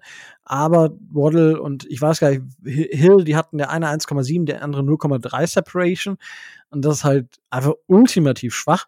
So der schlechteste äh, Receiver der NFL, was Separation angeht, die Saison ist Devante Parker mit 1,5. Dementsprechend wisst ihr, auf welchem Niveau das war. Ähm, lag halt an der Physis, die die, die die Chargers an den Tag gelegt haben, weil auch das am Druck kann es nicht gelegen haben. Die, die Chargers hatten kaum Pressures. Das war einfach nicht so viel. Na klar, wir hatten auch nur 50 im Vergleich zu 80 Plays der Chargers offensiv. Dementsprechend muss man mit absoluten Zahlen mal ein bisschen aufpassen. Aber das war einfach nicht so. Und da muss ich sagen, muss Tour jetzt einfach auch jetzt zeigen, es ist, es ist, es, also er hätte es schöner haben können. Ja, jetzt muss er halt bei wirklich, vielleicht bei Schnee gegen die Bills in, äh, im Staate New York, muss er zeigen, dass er es wirklich kann. Ja, und das, das wird schwer. Und ähm, Mike McDaniel, du hast es, ich würde ihn, den Mike McDaniel da noch mal ein bisschen in Schutz nehmen, weil es gab ja die Möglichkeiten. Also gerade gegen die 49ers und jetzt auch gegen, gegen die Chargers gab es die Möglichkeiten. Und wir haben gesehen, wie die Dolphins ohne Tour ausgesehen haben. Das ist richtig. Aber auch da muss man sagen, der Gameplan ähm, in der erst, im ersten Spiel war auf, ähm, war auf Teddy Bridgewater ges geschemt. Und der hatte sich aber im ersten Drive verletzt. Beziehungsweise wurde er mit dieser ominösen Concussion äh, rausgeholt aus dem Game. So, das ist halt, da dann in-game zu adaptieren auf einen anderen Quarterback ist nicht einfach. Und da hängt es auch von der Qualität der Quarterbacks ab. Und man hat halt gesehen, dass Skylar Thompson ein, ein Seventh Round Rookie ist. Und beim zweiten, beim Spiel danach war es ja genauso. Da ist ja dann Skylar Thompson äh, äh, hat gestartet und dann hat er sich ja verletzt, dann musste Teddy wieder rein. So dementsprechend, das muss man schon ein bisschen mit Vorsicht genießen, dieses Argument. Also da würde ich jetzt nicht einfach so blind zustimmen. Klar sieht diese Offense am besten aus mit Tour, aber das muss ich auch erwarten. Ja, dafür verdient er das Geld. Ansonsten kannst du halt keine Ahnung wen reinstellen. Hm. Und klar, schade, dass wir nicht dieses äh, Brock Purdy-Thema haben, dass Skylar Thompson reinkam und alles super. Ist aber auch wieder eine ganz andere Diskussion. Ja, ganz anderes Scheme, alles anders. Dementsprechend, ähm, ja, ich erwarte von Tour schon jetzt deutlich mehr, weil ähm, es ist viel besser. Ja, man muss auch diese perfekten Voraussetzungen, die gibt es auch bei den Dolphins nicht, weil die O-Line immer noch Bottom 5 ist. Das muss man akzeptieren. Aber nichtsdestotrotz sollte Tour ähm, deutlich besser spielen. Und mit einem Quarterback auf Normalleistung gewinnst du auch das Spiel bei den Chargers, obwohl du so unterliefen warst. Also es war absurd, dass wir so lange im Spiel waren. Aber auch da muss ich einfach sagen, ja, du kannst, wir hatten ja sogar die Chance noch kurz vor Schluss mit dem Onside-Kick. Das war ja, da haben wir Pech gehabt, dass wir den Ball nicht bekommen haben. Äh, da, da, da hätten wir ja wirklich noch das Spiel drehen können. Ähm, da wird überhaupt, übrigens, das möchte ich jetzt, da möchte ich mal eine äh, Krone für, für Jason Sanders sprechen. Ja. Das war einfach ein guter Onside-Kick und der Kick davor war auch nicht schlecht. Wir haben diese Saison viel auf ihm rumgehakt, das muss ich jetzt gerade mal loswerden, weil es mir gerade reinkommt. Ähm, Back to Tour, ja, da muss mehr kommen. Äh, er hat jetzt zwei Spiele wirklich nicht gut gespielt. Insgesamt ist die Saisonleistung immer noch solide, würde ich behaupten. Aber wenn das jetzt so weitergeht, dann haben wir nach der Saison noch eine größere Diskussion. Und dann kann ich wahrscheinlich, also dann wird die Diskussion kommen und ich glaube auch, dass die Dolphins dann ähm, vielleicht schematisch noch mal was ändern. Mike McDaniel mehr zu, äh, wieder ein bisschen mehr zur Shannon, originalen Shannon Offense zurückkehrt und die Dolphins dann einen anderen Quarterback sich auch holen, um im Battle in den Camps äh, zu gucken, wo der Hase langläuft. Schauen wir einfach mal. Also da kann ich mir sehr, sehr viel vorstellen, wenn Tour jetzt nicht wieder die, die Wende macht und zu der Leistung zurückkehrt, die er drei, vier Spiele in Folge gezeigt hat. So, so würde ich das jetzt beschreiben. Äh, Micho, möchtest du da noch etwas zu sagen oder zu ergänzen? Ähm, ja, ich wäre halt vorsichtig damit. Ähm, wo, wo, womit jetzt genau? Mit dieser Geschichte von wegen, dass wir in Quarterback weitergehen. Ich finde, man muss immer ganz vorsichtig aufpassen. Ähm, jeder, jeder will einen Top 3 Quarterback haben. Ähm, jede, jede Franchise. Ja. Ähm, erstens ist es selbst für Top 3 Quarterbacks nicht einfach immer in den Top 3 zu bleiben. Ähm, da kommen wir mit Sicherheit gleich auch nochmal zu. Das ist das eine. Und das andere ist die Sache, und das, die Diskussion haben wir jetzt seit Ewigkeiten. Wie weit kommst du mit einem, also es kann per se ja nur drei Top 3 Quarterbacks geben. Und die Frage ist, wie weit kommst du mit einem, mit einem anderen Quarterback? Deswegen finde ich es eigentlich sehr schön, diese, ähm, die Quarterbacks in Tiers zu unterteilen. Und die Frage ist ganz klar, ist Tua tatsächlich ein Quarterback, der rein vom System getragen wird? Oder ist Tua ein Quarterback, der das System besser machen kann? Und nochmal, wir dürfen nicht vergessen, welchen Coach der vorher gehabt hat. Brian Flores hat auch andere Spieler in Grund und Boden gemacht. Und wir wissen auch, die ersten Jahre in der Entwicklung eines Quarterbacks sind kritisch und entscheidend. Und Tua hat zwei verlorene Jahre gehabt unter Brian Flores. Wegen einer Verletzung, weil man nicht auf ihn gebaut hat, wegen einer bescheidenen Offense, ja, und auch was mental mit ihm gemacht worden ist. Deswegen sollten wir ganz ruhig bleiben und am Ende so für uns entscheiden, gar nicht mal ist er ein Franchise Quarterback, sondern können wir die Umstände kreieren, damit er das Team zum Erfolg führen kann. Das ist mir die Frage. Und das ist was anderes als so ein System-Quarterback, finde ich. Ja, gut, aber das ist, also das, was du beschreibst, würde ich halt als so beschreiben, äh, als ein Quarterback, der die Fähigkeit hat, eine, ein gewisses Offensive Scheme Elite umzusetzen. Und da ist er halt, also das ist ja, dann ist er ein Scheme-Quarterback, das ist gar nichts Schlimmes, weil es gibt auch wenige Quarterbacks, die ein Scheme auf Elite-Niveau umsetzen können. Das muss man ja auch mal sagen. Ich meine, Lamar Jackson ist auch ein Scheme-Quarterback. Aber der setzt das Scheme, was er hat, halt Elite um. Sonst wären die, die Ravens. Ja, vor allen Dingen in dieser Saison. Hm? Vor allen Dingen in dieser Saison. Ja, gut, die, die, gut, äh, die sind vielleicht nicht ganz so, aber das war der war ja nicht umsonst MVP. Und auch, und es ist ja bei den, bei den Eagles genauso. Ja, ich würde Jalen Hurts, der hat mit Abstand die beste O-Line. In, in, meiner Meinung nach. Und ohne, setzt Jalen Hurts bei den Dolphins ein, das würde nicht funktionieren. Ja, vielleicht würde Mike McDaniel auch, aber weil er es anders schemen würde. Aber Jalen Hurts ist auch ein Spieler, wo ich sage, der kann sich noch in die Elite-Richtung entwickeln. Aktuell ist er für mich aber auch ein Quarterback, der einen Scheme-Elite umsetzen kann. Und du kannst mit, mit dieser Eigenschaft auch MVP werden. Also der Most Valuable Player. Das ist nichts Schlechtes. Da muss man sich auch nicht beleidigt fühlen.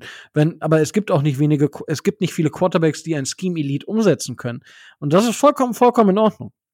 Tour muss das zeigen. Tour hat gezeigt, dass er, dass er das in gewisser Art und Weise könnte.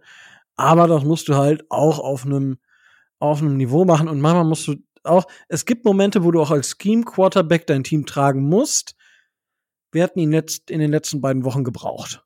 Wir hätten ihn in den letzten beiden Wochen gebraucht und in den letzten beiden Wochen war Tour nicht da. So würde ich das. Das ist jetzt vielleicht ein hartes Zwischenfazit, aber so würde ich es beschreiben. Ja, aber eine Frage würde ich, würde ich dir dann gerne stellen. Ähm, kann es sein, dass das ein Mentalitätsproblem ist? Weil auf Tour tatsächlich, also mit Mentalitätsproblem die Einstellung ein, mitbringt, sondern tatsächlich, ähm, dass Tour unter Druck mehr zusammenbricht. Denn er hat vor die 49ers Druck gehabt, weil vorher jeder über die Defense geredet hat. Jetzt war es ein Druck, weil alle Augen auf ihn nach dem schlechten Spiel gerichtet waren, wird er wieder besser. Beziehungsweise dann wurde ja auch noch das Duell gegen Herbert hochstilisiert. Und das meine ich mit, mit, mit einem Druck, der von außen herangetragen wird. Und mit Mentalität meine ich, wie gesagt, nicht, dass er die falsche Einstellung mitbringt, sondern dass er diesem Druck nicht gewachsen ist. Du stellst natürlich genau dem richtigen, so einem Dortmund-Fan, die Mentalitätsfrage. Finde ich richtig geil, Micho. Ja, äh, wie, wie, heißen die Dor wie, Dortmund Giants, ne? Ja, bestimmt. Ähm, ich meine, das, ich mein, das Footballteam sind die Giants. Ja, ja. Genau, genau, ja. Ähm, mentalitätsfrei. Ja, es kann sein, natürlich. Ähm, ich meine, wir haben ja auch hier darüber gesprochen, dass Tour, wo er gebencht wurde, weil die Dolphins so weit gegen die Texans in Führung lagen, dass es nicht wert war, ihn weiter spielen zu lassen, dass er gefragt hat, ob er wirklich schlecht gespielt hat. So, da siehst du das halt, da, und das braucht Zeit. Das braucht Zeit. Das ist wie, wenn ich jetzt sagen würde, so, ich habe mal fast 130 Kilo gewogen, ähm, sagen, okay, in drei Monaten würde ich dann gerne 80 Kilo wiegen. Das funktioniert auch nicht. Das braucht Zeit und manchmal hat man Rückfälle und so weiter und so fort. Das, und da, du hast Flores angesprochen, den Credit gebe ich Tour. Ja, also den, den, den, den Bonus, dass da halt noch dran gearbeitet werden muss. Das, aber auch da, wir sind halt leider in NFL, not for long, und in, du hast halt nicht viel Zeit. Dementsprechend, ja, ich, ich glaube, dass man das hinbiegen kann. Ich glaube auch, dass Tour das schaffen kann. Er muss aber jetzt zumindest auch mal ein paar Funken zeigen. Und wir können dann nicht immer sagen, ja, und ach, damals und hier und da. Er muss es dann halt auch irgendwie mal zwischendurch wieder zeigen, dass er es kann. Und äh, aber das ist sicherlich ein, ein Thema, ähm, wo es auch um den Kopf geht. Das mag ich nicht verneinen. Und da gehe ich sogar einen Schritt weiter. Wenn es tatsächlich ist, dass Tour den Druck so nicht verträgt, weil du hast es angesprochen, so viel Zeit haben wir nicht, das wäre für mich ein K.O.-Kriterium. Noch viel mehr, als dass er zwei, drei schlechte Spieler hat oder dass er nur ein bestimmtes Scheme kann oder sowas. Dieses, diese, diese Druckfrage, diese Kopffrage, um es nicht wieder Mentalitätsfrage zu nennen, das wäre für mich tatsächlich ein K.O.-Kriterium. Ja, gut, wobei das, also ich denke, das kannst du halt trotzdem, ähm, da kannst du ja dran arbeiten. Von daher schauen wir mal, aber jetzt, äh, ich, ich glaube, wir haben das Thema jetzt von vielen Seiten genug beleuchtet für diese Woche, oder? Ja. Ja. Hervorragend. Und dann, ähm, ja, kommt es dazu, dass die Dolphins jetzt ähm, bei dem Buffalo Bills spielen. Wir hatten es im, im Forward schon so ein bisschen. Ähm, es war heiß äh, in Miami, jetzt wird es sehr, sehr kalt in, in Buffalo. Die Bills stehen 10 und 3. David, das letzte Mal war es 1991, ja, da war, also in dem Jahr, wo ich geboren wurde, standen die, äh, standen die Bills das letzte Mal 10 und 3. Ihr sitzt im, im, im First Seat aktuell, ihr habt alles in der eigenen Hand. Bist du zufrieden mit der Saison? Klar bin ich zufrieden. Also, ähm, was jetzt den reinen ähm, Racket mit 10 zu 3 angeht, man hätte sich vielleicht das ein oder andere Spiel ein bisschen dominanter gewünscht zu gewinnen. Auf der anderen Seite haben wir auch es dieses Jahr geschafft, knappe Spieler, The One-Score-Games auch zu gewinnen und nicht wie letzte Saison einfach alle allesamt zu verlieren. Ähm, womit ich überhaupt nicht zufrieden bin, kann das Team an sich ja nichts für, ist, dass der Injury Bug äh, sein Haus in Buffalo mitgebaut hat diese Saison. Äh, von unsere Injury Reports teilweise mit 15, 20 Leuten und wir ja auch wirklich prominente Ausfälle haben, also Ausfälle, sprich Season-Ending Injuries. Äh, das hat ja direkt am Anfang der Saison schon angefangen mit Mika Hyde, der out for season ist, weil er sich am Nacken operieren lassen musste. Ähm, Jordan Poyer hat drei Spiele gefehlt. Äh, interessanterweise haben, diese, haben die Bills diese drei Spiele verloren. Die zehn Spiele, wo Jordan Poyer am Platz stand, haben sie alle gewonnen. Jordan Poyer ist nicht verletzt aktuell und trägt halt für den Rest der Saison so eine dicke Ellbogenschiene, wie Gronkowski die auch mal hatte. Von Miller ähm, hieß es erst, ja, das ist Meniskus. Der wird zu den Playoffs spätestens wieder da sein nach dem MRT. Da frage ich mich, wo ich ja selber in der Radiologie arbeite, was für ein MRT haben die da gemacht? Ähm, man hat dann so eine eruierende Operation vorgenommen, hat dann da gesehen, huch, das Kreuzband ist doch durch. Ähm, ja, also bitte auch out for season. Da habe ich übrigens vorhin dran gedacht, als es um Leadership ging. Ähm, diese Spieler sind trotzdem bei der Mannschaft und äh, sind im Training und unterstützen da. Von Miller jetzt nach der OP aktuell nicht, aber Mika Hoyt läuft da die ganze Zeit mit rum. Auch Jordan Poyer hat, als er nicht spielen konnte, war auch an der Sideline mit dabei gehört für mich auch zu Leadership. Grundsätzlich ja, bin ich natürlich mit der Saison zufrieden. Wir haben einen neuen Offensive Coordinator und so in unseren Foren wird sich oft halt noch mehr, ähm, ja, quasi ein, ein ausgeglicheneres Spiel gewünscht, sprich mehr Lauf, um Josh Allen zu entlasten.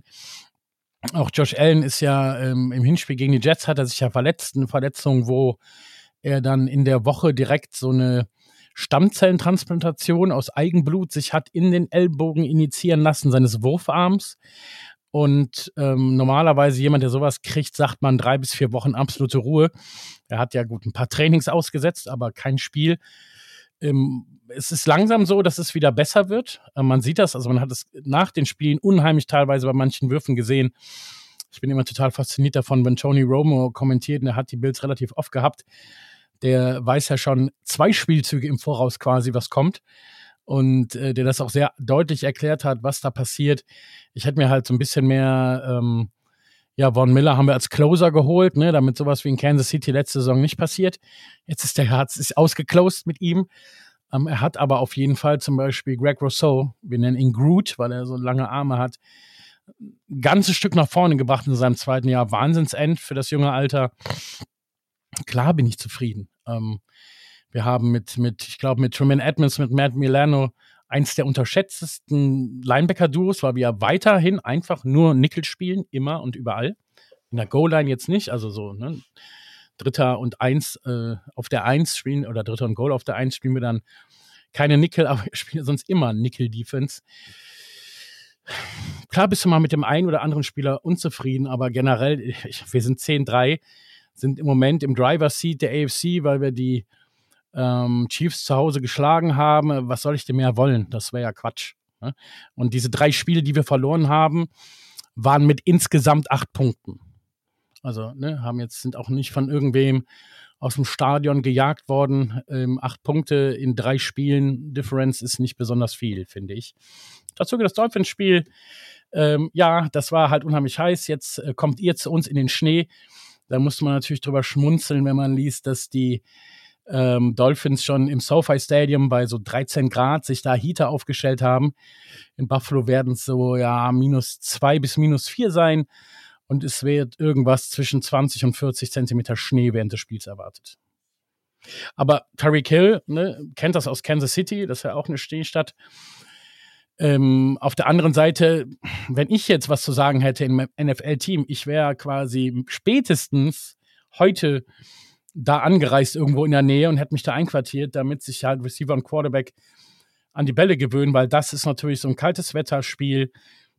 Der Ball verhält sich anders, wenn es in Buffalo so windig ist. Das Spiel gegen die Jets am Wochenende war eine Katastrophe in der ersten Halbzeit. Der, Wind, äh, der Regen kam ja nicht von oben, sondern quasi von der Seite. Ne? Also je nachdem, wie rum du gespielt hast, von vorne ins Gesicht. Und selbst Pässe, die halt kurz waren, über sieben oder zehn Jahre, sind vom Wind verweht worden. Ähm, Josh Allen hat einen sicheren Touchdown nicht geworfen, weil er überhaupt nicht wusste, wie stark darf er den in den Wind reinwerfen und hat John Brown damit unterworfen am Ende. Hätte er, sage ich mal, bei einem windstillen Tag wäre er weg gewesen, ne? weil er einfach gewusst hätte, wie werfe ich den. Ähm, damit der Wind da keinen Einfluss drauf nimmt, hatten wir jetzt am Wochenende nicht. Haben das Spiel ja auch gewonnen und Respekt mal äh, an alle Jets-Fans, Mike White. Also letztendlich haben die Jets-Quarterbacks gesagt oder die Coaches gesagt, Joe Flacco ist so schlecht. Wir wollen lieber sehen, wie ein halb zerstörter Mike White da weiterspielt. Und dass der nochmal rausgekommen ist, schon Wahnsinn. Aber auch da siehst du die NFL, ne, not for long. Nach dem Spiel schickt man ihn dann ins Krankenhaus um innere Verletzungen auszuschließen. Googelt mal den Hit Matt Milano, Mike White, braucht nur das eingeben. Ähm, man sieht wieder in der Zeit, wo wieder Quarterback, also Mike White schreit vor Schmerzen. Ich habe gedacht, der ist raus, der spielt heute nicht mehr. Als er wieder kam, war ich ziemlich geschockt und als äh, wir haben den dann noch zwei oder dreimal ziemlich hart gehittet und ich habe jedes Mal gedacht, obwohl ich ja Bildfilme bin, boah, bitte lass den Jungen doch in Ruhe, ne? Der stirbt ja gleich da am Platz. Also manchmal übertreiben sie es da auch, ähm, sowohl von von, von Spielerseite, der natürlich sagt, das ist mein, meine Karrierechance, ich will das jetzt zeigen, aber auch ein Coach muss ihn dann schützen und auch wenn es NFL ist. Aber ähm, ja, also da haben wir alle Respekt vor Mike White gehabt und haben das. Aber ich bin mit der Saison mit 10-3 beste Record, also 10-3 erstmal seit 91, jetzt die vierte Saison am Stück mit 10 Siegen mindestens. Was soll ich mich da beschweren? Ja, das fand ich tatsächlich super interessant mit dieser Mike White-Geschichte. Weil ich weiß noch, wie die Dolphins zerrissen wurden dafür, dass Tour weiter gespielt hat. Gegen die Bills. Ja, ja gut, also aus meiner Sicht war ja das, ähm, Mike White hat ja quasi den Hit bekommen, quasi ähm, kurze Rippe, ja, also ja, das war, war letztendlich ein Form, also ein wunderschöner Form-Tackle, ne, ähm, Matt Milano sieht halt Tackle und Guard weggehen, ist auf dem Delay-Blitz und kommt da wie ein Geschoss äh, durch und hebelt den raus. Der biegt sich ja auch einmal so um den Matt Milano drum. Beim Tour ging es mir damals darum, dass der definitiv eine Kopfverletzung hatte. Der wusste überhaupt nicht, wo er hingehen sollte. Hatte er Mike White, falsch. Ne, er hatte, bitte? Er hatte keine Kopfverletzung. Ja, ja, das waren Rückenkrämpfe, ich weiß. Ja. Nee, ernsthaft. Wir haben ja, uns also, ja mit einem Mediziner darüber unterhalten. Okay. Der das auch sehr, also wirklich einem, einem, einem, Fachmann, der das auch sehr deutlich erklärt hat und gesagt, bei dem, so wie Tua sich verhalten hat, kann man eins ausschließen, und zwar eine Gehirnerschütterung. Okay. Na gut, also das ich bin ja natürlich nur Laie, habe das jetzt nicht verfolgt. Wenn er keine hatte, dann ist es ja auch okay, ihn weiterspielen zu lassen. Mir ging es dann nur um eine Kopfverletzung.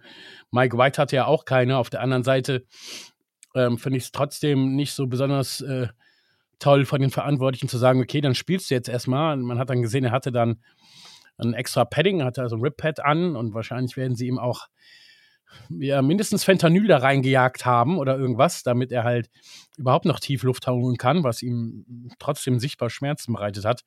Oder wieder aufzustehen nach einem Hit. Und danach zu sagen, so, und jetzt gehen wir mal gucken, ob du nicht eine innere Verletzung hast.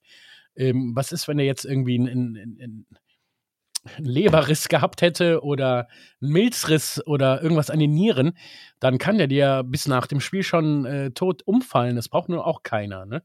Also das finde ich so ein bisschen unverantwortlich, aber dass der halt mit seinen 28 sagt, okay, ich war, bin gedraftet worden mit, May, mit Mayfield, mit Jackson, mit Josh Allen, aber in der fünften Runde äh, von Dallas und ich sehe hier meine Chance und will alles dafür tun und die Leute lieben mich dafür mag ich aus seiner Sicht noch verstehen, aber ich finde, dass da die Verantwortlichen so ein bisschen hätten sagen sollen, nee, mein Freund, ähm, äh, bei aller Liebe, wir müssen dich jetzt ins Krankenhaus bringen und gucken, ob du keine internen Verletzungen hast, die gegebenenfalls operationspflichtig sind, weil du sonst verblutest innerlich. Das finde ich halt nicht gut. Aber vor ihm echt Respekt, dass er das gemacht hat. Ja, wunderbar, ja. Das, äh, das definitiv. Wenn man den Hit gesehen hat, das war schon, das tut schon weh beim Zusehen, wenn man, äh, wie man so schön sagt. Mhm. Ja, du bist zufrieden mit der Saison soweit, ähm, aber Hinspiel verloren in der Hitze, jetzt in der, in der Kälte. Ähm, können wir uns überhaupt über ein Spiel mit vielen Pässen vorbereiten wird es viel über das Laufgame, äh, Laufgame, wow, Running ja. Game oder Laufspiel. Running Spiel. Ja, das, das wird viel über das Running Spiel gehen. Was, was müssen die Bills machen, um die Dolphins zu schlagen? Was müssen die Bills machen, um, um die Dolphins zu schlagen? Ähm, Tour unter Druck setzen. Ich meine, ihr habt das selber gesagt, ne? Wenn Tour halt Druck bekommt, ist der nicht so äh, besonders, ähm, ja, dann bekommt er Probleme. Ja? Ähm, es ist äh, gerade bei, bei so einem Spiel natürlich schwierig, weil, also, wo halt Tour aus meiner Sicht ähm, die allergrößten Stärken hat, ist halt, bei, da, weil er so einen unheimlich schnellen Release hat. Der ist unheimlich schnell und kann da eigentlich auch sehr genau werfen. Ähm, für einen schnellen Release ist aber ein schneebedeckter Boden eher äh, minder prächtig, weil einfach der Receiver überhaupt nicht so schnell dahin kommt, wo er hin sollte. Ne? Der braucht einfach länger, egal wer es ist, ähm, um anzulaufen. Und um seine Route äh, quasi um einen harten Cut zu setzen, ist natürlich bei einem rutschigen Feld auch schwierig. Ähm, von daher Tour unter Druck setzen ähm, und möglichst halt, ähm, ich würde bei sowas, das kommt natürlich auf die Spielsituation an, ich als Trainer jetzt ähm, würde meine, äh, meine Defense Backs wirklich Head abstellen, auf, äh, vor allem auf Hill und würde dem erstmal bumpen. Also, dass er den, den ersten Kontakt quasi, wenn der Snap kommt, dass du ihm halt gar nicht die Möglichkeit gibst, sofort in seine Route zu kommen, um halt Tour noch weniger die Möglichkeit zu geben, einen Quick Release zu zeigen. Ne? Das zum einen und in der Offense, ähm, weiß nicht, wie viele das jetzt mitbekommen haben.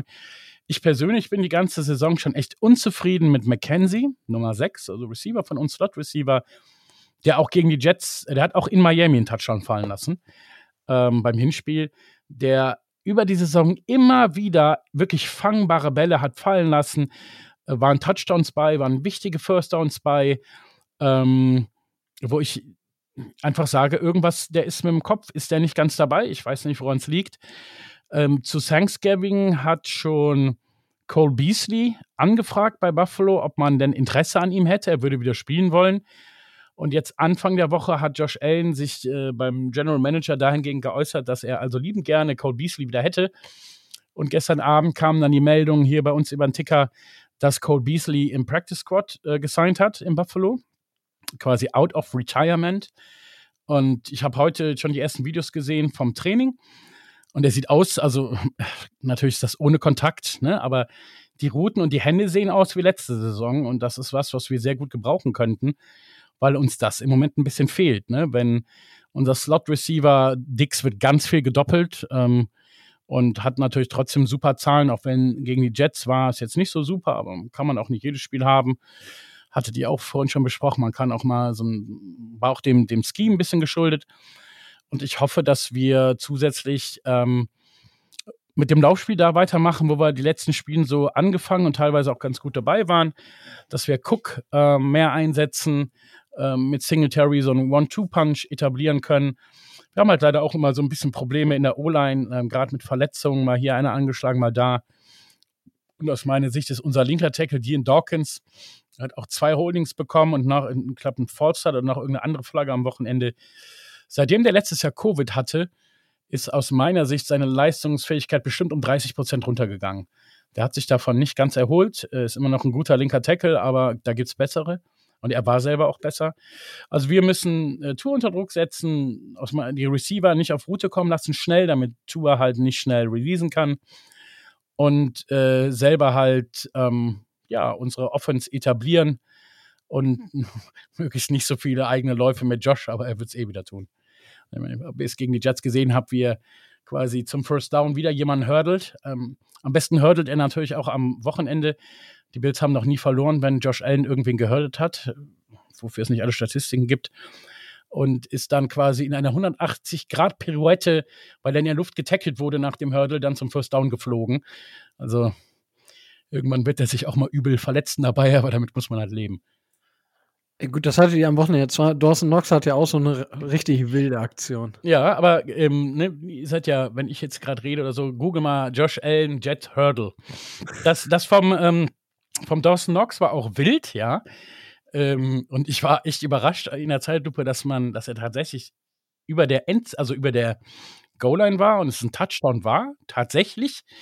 Ähm, das war echt irgendwie so ein bisschen aus der Matrix rausgeschossen, weil eigentlich denkt man, so wie er sich da dreht, muss der Ball doch außerhalb sein, aber nö. Irgendwie kam er dann passend runter, war natürlich cooles Play und das ist halt was, wo ich vorhin dran gedacht habe, so, ne, dass Josh hat halt pro, so schon ein paar Probleme gezeigt, gerade nach seiner Ellbogenverletzung. Es wird gerade wieder besser. Das letzte Spiel war jetzt von den Zahlen auch nicht besonders, aber da ist halt das, wo ihr euch fragt, kann Tour das sein? Wenn es jetzt nicht läuft, dann nimmt Josh sein Team auf die Schultern und und ne, ist der Leader quasi. Ne? Dann läuft er das First Down, dann wirft er doch diesen Touchdown, dann läuft er den Touchdown selber. Ähm, Josh Allen ist ein fucking Leader. Ähm, das kann man gar nicht anders sagen. Ne? Ähm, das kann ich nicht anders sagen. Josh Allen ist the fucking man äh, auf Quarterback für Buffalo.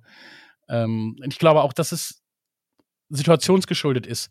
Wer weiß, ob Josh Allen irgendwo anders so geworden wäre, wie Josh Allen heute ist. Weiß man nicht. Das wohl wahr. Ähm, ich denke, das kann man für, für viele Quarterbacks machen. Ähm, Gerade wenn man so überlegt, so Mahomes oder so, wäre er so geworden, wenn er woanders gespielt hätte. Ähm, Gut, aber Mahomes war ja nicht so roh wie Josh Allen. Als natürlich. Josh Allen in der siebten, an siebter Stelle gedraftet wurde und die Bills ja sogar hochgetradet haben für ihn, haben ganz viele so Head-Scratcher, so was soll denn das? Ne? Also ich habe natürlich gehofft, dass er gut wird. Da, was daraus geworden ist bisher, das konnte niemand vorhersehen. Niemand. Das ist richtig. Das ist richtig. Ähm, Micho, ähm, hast du Fragen? Ähm, kurz, äh, wir haben gerade über den Injury Report gesprochen, bitte David. Die Bills haben acht Spieler auf dem Injury Report, die Dolphins zwölf. Ähm, es ist tatsächlich wild. Ähm, davon sind bei den ähm, Matt Milano hat tatsächlich nicht trainiert. Ähm, ja, der hatte also Oblique und Knie und dies und das. Genau. Und Matt Milano ist für uns so mega wichtig. Genau. Ne, ist halt Matt Milano und auch Tremaine Edmonds kannst du nicht ersetzen. Ja. Bei den Dolphins sind es dann halt eins, zwei, drei, sechs Spieler, die nicht trainiert haben.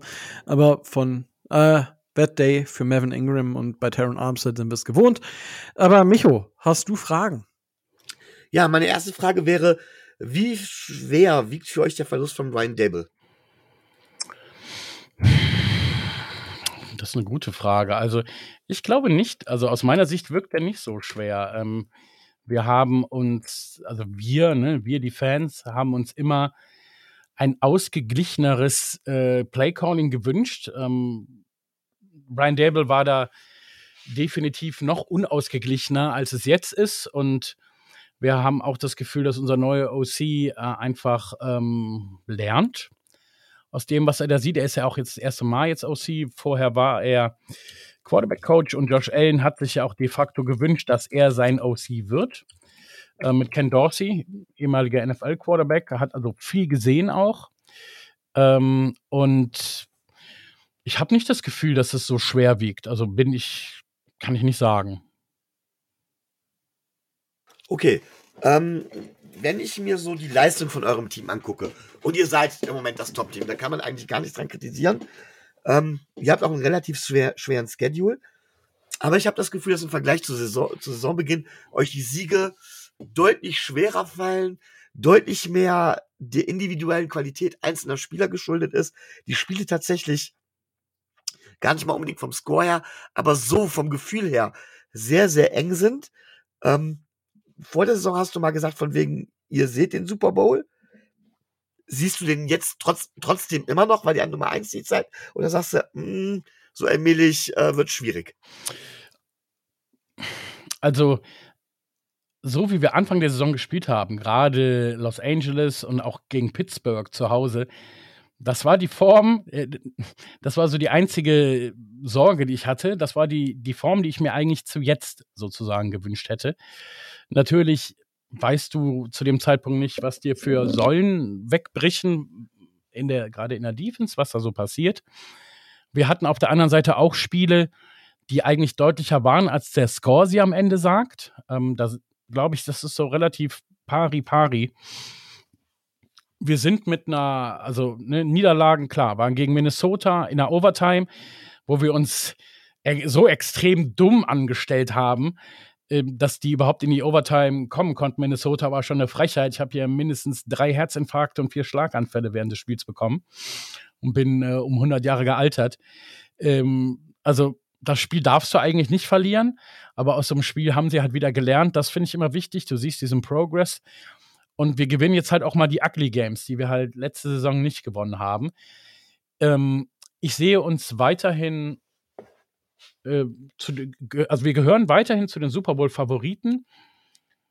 In der AFC aus meiner Sicht Kansas City, Buffalo, ähm, Cincinnati holt ja auch unheimlich auf wieder. Sind deutlich stärker als zu Beginn der Saison, wo sie überhaupt nicht dazugehörten man muss so ein bisschen schauen, wie sieht's aus, wo landen wir jetzt am Ende? Also ich, aktuell sind wir der Number One Seed. Mit den Spielen gegen euch, gegen Cincinnati, eines von den beiden wird eine Niederlage, da bin ich mir relativ sicher. Chicago an Heiligabend, das tausendste Spiel in der Geschichte der Buffalo Bills. Das musst du gewinnen, wenn du in die Playoff willst, unabhängig davon, dass wir theoretisch mit einem Sieg gegen Miami schon drin wären, musst du trotzdem dieses Spiel gewinnen. Und wenn du ähm, sagen möchtest, The Road to the Super Bowl uh, leads through Orchard Park, also ne, wo das Bildstadion steht, dann musst du diese ausstehenden Spiele gegen Miami in Chicago, Monday Night bei den Bengals und zu Hause gegen die Patriots einfach alle gewinnen. Ich sehe uns weiterhin zum Mitfavoritenkreis. Ich finde die Eagles unheimlich schwer einzuschätzen. Wir haben gegen Washington verloren und sonst haben sie echt viel Gegurke vor der Nase gehabt. Haben halt auch nicht, ich bin auf das Spiel gegen die Cowboys gespannt. Auch wenn die Cowboys sich jetzt so unheimlich schwer getan haben gegen die Texans. Am Ende haben sie es auch ugly gewonnen, aber a win is a win am Ende. Lieber ugly gewonnen als total hübsch verloren. Und da bin ich mal gespannt, wie das gegen die aussieht. Aber ich, es kommt so, fragt mich so, wenn wir wissen, wer wo in den Playoffs spielen muss, nochmal. Aber ich sehe uns auf jeden Fall mit äh, in der Fa zu den Favoriten, ja, auf jeden Fall. Okay. Ähm, also jetzt mal angenommen, du könntest in der Defense bei euch nur einen einzigen Spieler halten. Mhm wen wir, also quasi, ja, Franchise taggen, beziehungsweise wirklich äh, zu sagen, von wegen, nee, den gehen wir nicht ab. Welcher ist es? Weil in der Offensive wird es ganz klar Josh Allen sein, gehe ich von aus. Das ist richtig, ja. Alles andere wäre bescheuert. Ne? Ähm, in der Defense Matt Milano. Okay. Also, da hast du natürlich schon ein paar, die so durch den Kopf gehen. Ähm, du denkst an Tredavious White, also den Cornerback, der ist ja jetzt von einer schweren Knieverletzung zurück. Und du denkst natürlich auch an die Safeties, Jordan Poyer, Mika Hyde, sind aber beide über 30. Und beim ähm, Jordan Poyer denke ich, ich glaube nicht, dass er verlängert in Buffalo, weil seine Frau Rachel Bush, wer kennt sie nicht, möchte gern zurück nach Texas. Wahrscheinlich wird er da in die Richtung irgendwo gehen. Ganz kurz, Tobi wird die kennen. Tobi wird ja. die kennen. Äh, ist der Staubsauger von der Firma, oder? Nee, aber er ist Unterwasserbeauftragter. ja. Okay, also dann wird er sie kennen. Ähm, die kann man auch, die hat auch hübsche Bikini-Bilder im Schnee mit Bills-Bikinis. Mögen Dolphins-Fans jetzt nicht so gerne sehen, aber die Bills-Fans, die das hier hören, das noch nicht wissen und männlich sind, können es ja gerne mal googeln. Oder auch die sich überhaupt für hübsche Damen interessieren. Ähm, ja, also ne, vom Alter her, Tremaine Edmonds auf jeden Fall auch eine Überlegung, aber Matt Milano ist wirklich es ist ja letztendlich der Middle Linebacker und der Middle Linebacker ist der Quarterback der Defense und Matt Milano ist aus meiner Sicht völlig underrated. Der ist halt so, ja, fällt nicht so auf, aber es fällt extrem auf, wenn der nicht da ist. Und deswegen meine Antwort Matt Milano. Okay, dann gebe ich jetzt erstmal an Rico wieder weiter. Ja, danke, Micho. Ähm, ich würde gleich bei dir wieder einsteigen. Was müssen die Dolphins machen, um das Spiel gegen die Bills zu gewinnen? Ja, äh, besser spielen ein Touch, ein Punkt mehr erzielen. Nein. Ähm, Stimmt beides? aber grundsätzlich, ähm, grundsätzlich ähm, kann man den Spieß erstmal umdrehen. Äh, Josh Allen unter Druck setzen. Josh Allen ist nicht topfit, ich finde, das merkt man. Schwachstelle der Bills Offense ist tatsächlich so ein bisschen die äh, O-Line. Das heißt, Josh Allen unter Druck setzen, Contain halten. Wenn das Wetter wirklich so so wird, wie wir es erwarten, glaube ich, dass wir gut gegen den Lauf mithalten können. Aber man muss halt verhindern, dass äh, man muss Josh Allen dann in der Pocket halten und äh, Druck auf ihn ausüben. Das wäre der erste Punkt. Offensiv müssen wir unseren Keyplayer einsetzen, den, äh, auf den jetzt wahrscheinlich keiner kommt. Aber bei dem Wetter ist für mich der Keyplayer Alec Ingold. Sowohl was das Vorblocking angeht, für Raheem Mostert, denn wenn ich das richtig mitbekommen habe, wird Jeff Wilson ja voraussichtlich nicht spielen. Und äh, äh, ja, und auch um selbst den Ball über kritische Downs hinwegzuwerfen. Und das dritte ist, Tua muss verdammt nochmal, er muss sich was trauen. Ja. Äh, in, diesem, in diesem Spiel wird er keinen Spielraum für Fehler haben. Gar keinen. Das heißt, er muss sich was trauen, er muss seine, sorgfältig durch seine Reads gehen. Äh, das heißt, die O-Line muss ihm da genug Zeit haben und vor allen Dingen muss er den Ball mehr verteilen. Das ist ganz entscheidend. Und dann wird es ein schwieriges Spiel. Wir sind nicht chancenlos, aber wir sind bestimmt nicht Favorit. Ja, das äh, stimmt wohl. Ich würde da tatsächlich zustimmen. Ähm, was vielleicht noch ein Key to Win werden kann und auch sein wird, aus meiner Sicht ist, wenn du halt ins Quick Passing Game gehst. David hat da schon gesagt, was die Bills machen müssen. Aber auch da ist die Frage, wie bekommen wir Geschwindigkeit drauf, ohne halt auf das auf den, äh, auf den Untergrund angewiesen zu sein, sozusagen. Und da bin ich gespannt, was Mike McDaniel für kreative Lösungen im Playcalling findet und wie Tour das umsetzen kann. Three Snap Motions oder Stacks, damit kriegst du es eigentlich ganz gut hin. Genau. Weil dann kannst du nämlich auch das, das äh, äh, Bump and Run ver äh, verhindern. Genau, das wird sein, was ich denke, ähm, wichtig sein wird. Und äh, ansonsten hast du schon richtig gesagt, wenn Schnee liegt, wird auf jeden Fall das Running Game einen wichtigen wichtigen Teil einnehmen. Und das wird dann, wird man sehen müssen, wie, wie es dann aussieht und wie es dann weitergeht. Der Pass Rush der Bills muss in den Griff bekommen werden, aber auch da ist die Frage, wie viel Passing Game werden wir überhaupt haben? Das ist wirklich die Frage des Spiels, was halt vieles und auch gerade die Keys to Win so massiv beeinflusst, weil ich sag mal, wenn, wenn viel Schnee liegt oder halt auch während des Spiels viel schneit, dann wirst du halt wenig Passing Game haben einfach. Das ist, ist einfach so. Und dementsprechend, ähm, ja, schauen wir mal, wie, wie das vonstatten geht. Ähm, so würde ich die, also allgemein ja, Micho, hast du recht, einfach besser spielen, einen Punkt mehr machen. Dann wird es schon reichen. David, ähm, wir haben dir ein paar Fragen gestellt. Wir haben vorhin schon so ein paar Sachen äh, angesprochen. Hast du Fragen zu den Dolphins aktuell? Oder zu uns? Ja, also, äh, zu, was macht der Staubsauger? Nein. Ähm, das ist jetzt mein, mein mein Lieblingsthema. ähm, ihr besprecht es ja vorher sehr, sehr ausführlich. Ne? Von daher habe ich da jetzt nicht so großartige Fragen. Keys to Wins habt ihr auch gesagt. Ähm, aber mich würde interessieren, was ihr denkt, wo, ähm, ja, wo die Reise für die Bills hingehen kann. Ja gut. Ischu, fang äh, du an. So, jetzt kommen wir, ich moderiere das mal kurz an. Sehr schön, David. Also, ähm, die Bills sind ein Top-Team, das ist gar keine Frage. Ähm, leider sind wir eingebrochen. Ich hatte es zwischenzeitlich gedacht, so von wegen, wow, aufgrund des Division Records kann es für die Bills sogar eng werden. Das sieht natürlich jetzt gar nicht mehr aus. Und äh, je fitter Josh Allen wird, je weiter man kommt, ähm, desto besser, glaube ich, äh, wird das hinhauen. Ich habe uns ursprünglich ja mal gesagt, von wegen, unser Ziel muss das Championship-Game sein. Durch den, durch den Trade zu, zu Bentley Chubb. Ähm, Rico ist da ja anderer Meinung.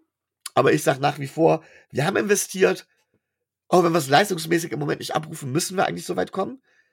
Und ich glaube, dass wir vorher gegen euch spielen würden, weil die Chiefs wahrscheinlich den Number One Seat holen. Äh, deswegen würde ich sagen, äh, Divisional Round, aber realistisch gesehen äh, kommt ihr ins Championship Game. Das muss man, da ist, wenn, ich, wenn der Wunschvater des Gedanken ist, dann sage ich ganz klar, Divisional Round ist Schluss für euch, spätestens gegen uns oder so, aber vermutlich Championship Game werdet ihr mindestens weit kommen. Und gegen so eine Mannschaft wie die Chiefs, die nun auch herausragend spielen können, da brauchen wir überhaupt nicht drüber diskutieren, ja. äh, wird die Tagesform sehr entscheiden. Natürlich traue ich euch das dann zu. Und, lieber David, es tut mir leid, aber wir sind Division-Rivalen. aber dann kommt ihr halt in den Super Bowl und die Geschichte weiß, wie es ausgeht. Nö, nö, nö, da mache ich nicht mit. Da bin ich raus. Nein. Nee, vielen Dank. Das, äh, dann möchte ich lieber nicht in den Super Bowl kommen, das kann ich nicht aushalten. ja, aber ich denke, dass das ist ja der der Weg, den die Bills so aktuell haben, sind natürlich im Contender-Kreis mit drin. Das, der Weg zum Super Bowl in der AFC ist deutlich beschwerlicher als der in der NFC. Ja. Und dementsprechend, also ich sehe die, sehe die, ähm, sehe die Bills als Contender. Aber das Problem ist halt, also, was heißt das Problem? Also, ich kann mir, es gibt für mich so viele Szenarien, wo ich auch sage, ich sehe Szenario wie die, äh, wie die, wie die Bengals. Gut, die waren letztes Jahr im Super Bowl, aber klar, die können in den Super Bowl kommen. Bei den Chiefs fällt es einem jetzt auch nicht so schwer, dafür ein Szenario ja. zu haben. Ebenso bei den Bills nicht. Das sind jetzt alleine. Bei den Titans zum Beispiel fände ich es im Moment ganz schwer, das zu sehen, zum Beispiel, ne? Ja, wobei da muss man auch sagen, die Titans sind ja auch gar nicht mehr so safe. Ja, eben, da, ich, ich sehe es da sehe ich so ein Szenario eher nicht, so wie die jetzt in den letzten zwei Wochen verkackt haben. Ne? Also Richtig. stehen. Ähm, und die, ich finde da, sie haben noch deutlich schlimmer verkackt als äh, Miami. Ähm, ne? Also da sehe ich eher, kann ich mir eher ein Szenario vorstellen, wo ihr viel weiter kommt als Tennessee aktuell. Irgendwie bei Tennessee ist, ist irgendwie der Wurm drin. Und ich finde auch Baltimore im Moment überhaupt nicht beeindruckend. Also schon bevor Lama sich verletzt hat, ähm, auch wenn sie jetzt gewonnen haben, mit Hängen und Würgen drauf geschissen gegen Pittsburgh und Pittsburgh mit Mitch Trubisky, weil Cody Pickett ja auch Anfang des Spiels direkt mit Concussion raus war. Ähm, ich finde also von, von der AFC ähm, Baltimore und, und Tennessee im Moment habe ich kein, keine Angst vor, nennen wir es mal so. Ja? Also da habe ich eher Angst von Bengals, Chiefs und Dolphins, bin ich ehrlich. Ja, und aber es gibt halt viel mehr Teams, wo man einen klaren, wo man sagt, okay, das, das kann halt wirklich was werden. Und äh, darüber hinaus sind die, sind die äh, Jaguars ja jetzt so ein bisschen im Kommen und können den, äh, den Titans das tatsächlich noch äh, strittig machen. Da bin ich gespannt, weil das wäre auch interessant. T-Law, also Trevor Lawrence da zum ersten Mal zu sehen. Aber es ist halt, oder wenn die Chargers reinkommen, dann haben die Chargers halt auch einen legit Way, weil sie halt mit Justin Herbert einen Quarterback haben, mhm. der auch mal irgendwas auspackt. Es ist einfach, die AFC in den nächsten Jahren oder also quasi eigentlich in den nächsten zehn Jahren, wenn man so halt jetzt mal sagt, okay, äh, ich hänge das mal am Quarterback und den Coaches auf, dann hast du da viele Teams und das wird echt knackig, während man zur NFC rüberschaut und mal guckt, okay, machen die jetzt in den nächsten Jahren auch so einen Sprung, wie es die AFC gemacht hat. Ähm, aber ich sehe euch weiterhin definitiv auch im, im, im Super Bowl Contender Kreis. Also mhm. da, da hat sich jetzt, klar war der Dip da, aber der Dip war für mich zu einer Zeit, wo man es verkraften konnte und ihr seid jetzt wieder First Seed. Und ich gehe davon aus, dass da jetzt nichts, also dass da jetzt nicht irgendwie was Dramatisches ändert. Aber klar, auch da ist es wie bei den Chiefs oder auch bei den Bengals, wenn sich der Quarterback verletzt, ist es halt vermutlich vorbei. Ah, ja, das, so, ja, das ist bei fast jedem. Ja. So, ne, die Jets, klar, fantastisch, fantastisch, was Mike White da abzieht, aber normalerweise kannst du so einen, so einen Starting Quarterback, wenn der raus ist, dann das kannst du nicht ersetzen. Richtig. Nee, und dementsprechend sehe ich euch da tatsächlich immer noch als Contender. Ähm, tatsächlich, äh, eine Frage, weil die kam mir gerade vorhin und ich habe sie vergessen, jetzt ist sie mir wieder eingefallen. Ihr wollt ja ein neues Stadion bauen. Ja, nicht nur wir bauen ein neues Stadion. Okay. Äh, das ist ja quasi wieder, es ist ja äh, in der ähnlichen Region, also es ist wieder auf der gleichen Seite des Sees. Ja, es ist nicht nur in der ähnlichen Region, es ist ungefähr, ich weiß nicht, ich, wenn ich jetzt da bin, gucke ich mal genau nach, aber ähm, das ist auf dem Parkplatz, quasi auf der anderen Seite der Abbott Road, so heißt die Straße, äh, wo das ist. Da haben sie schon so eine Fahne aufgestellt, so hier wird die 50-Yard-Linie sein, also Mitte des Stadions. Lass es 150 oder 200 Meter oder 300 Meter weg sein vom jetzigen Stadion. Ja, auf jeden Fall. Äh, und es ist ja wieder ein Stadion, was kein Dach haben wird. Ja, also man muss das mal, man muss das ein bisschen anders sehen. Also wir haben jetzt ein Stadion, das definitiv kein Dach hat. Für niemanden. Punkt. Das neue Stadion wird zu 65 Prozent überdacht sein. Das ist schon mal ein gewaltiger Unterschied zu 0 Prozent, nämlich 65 Prozent mehr.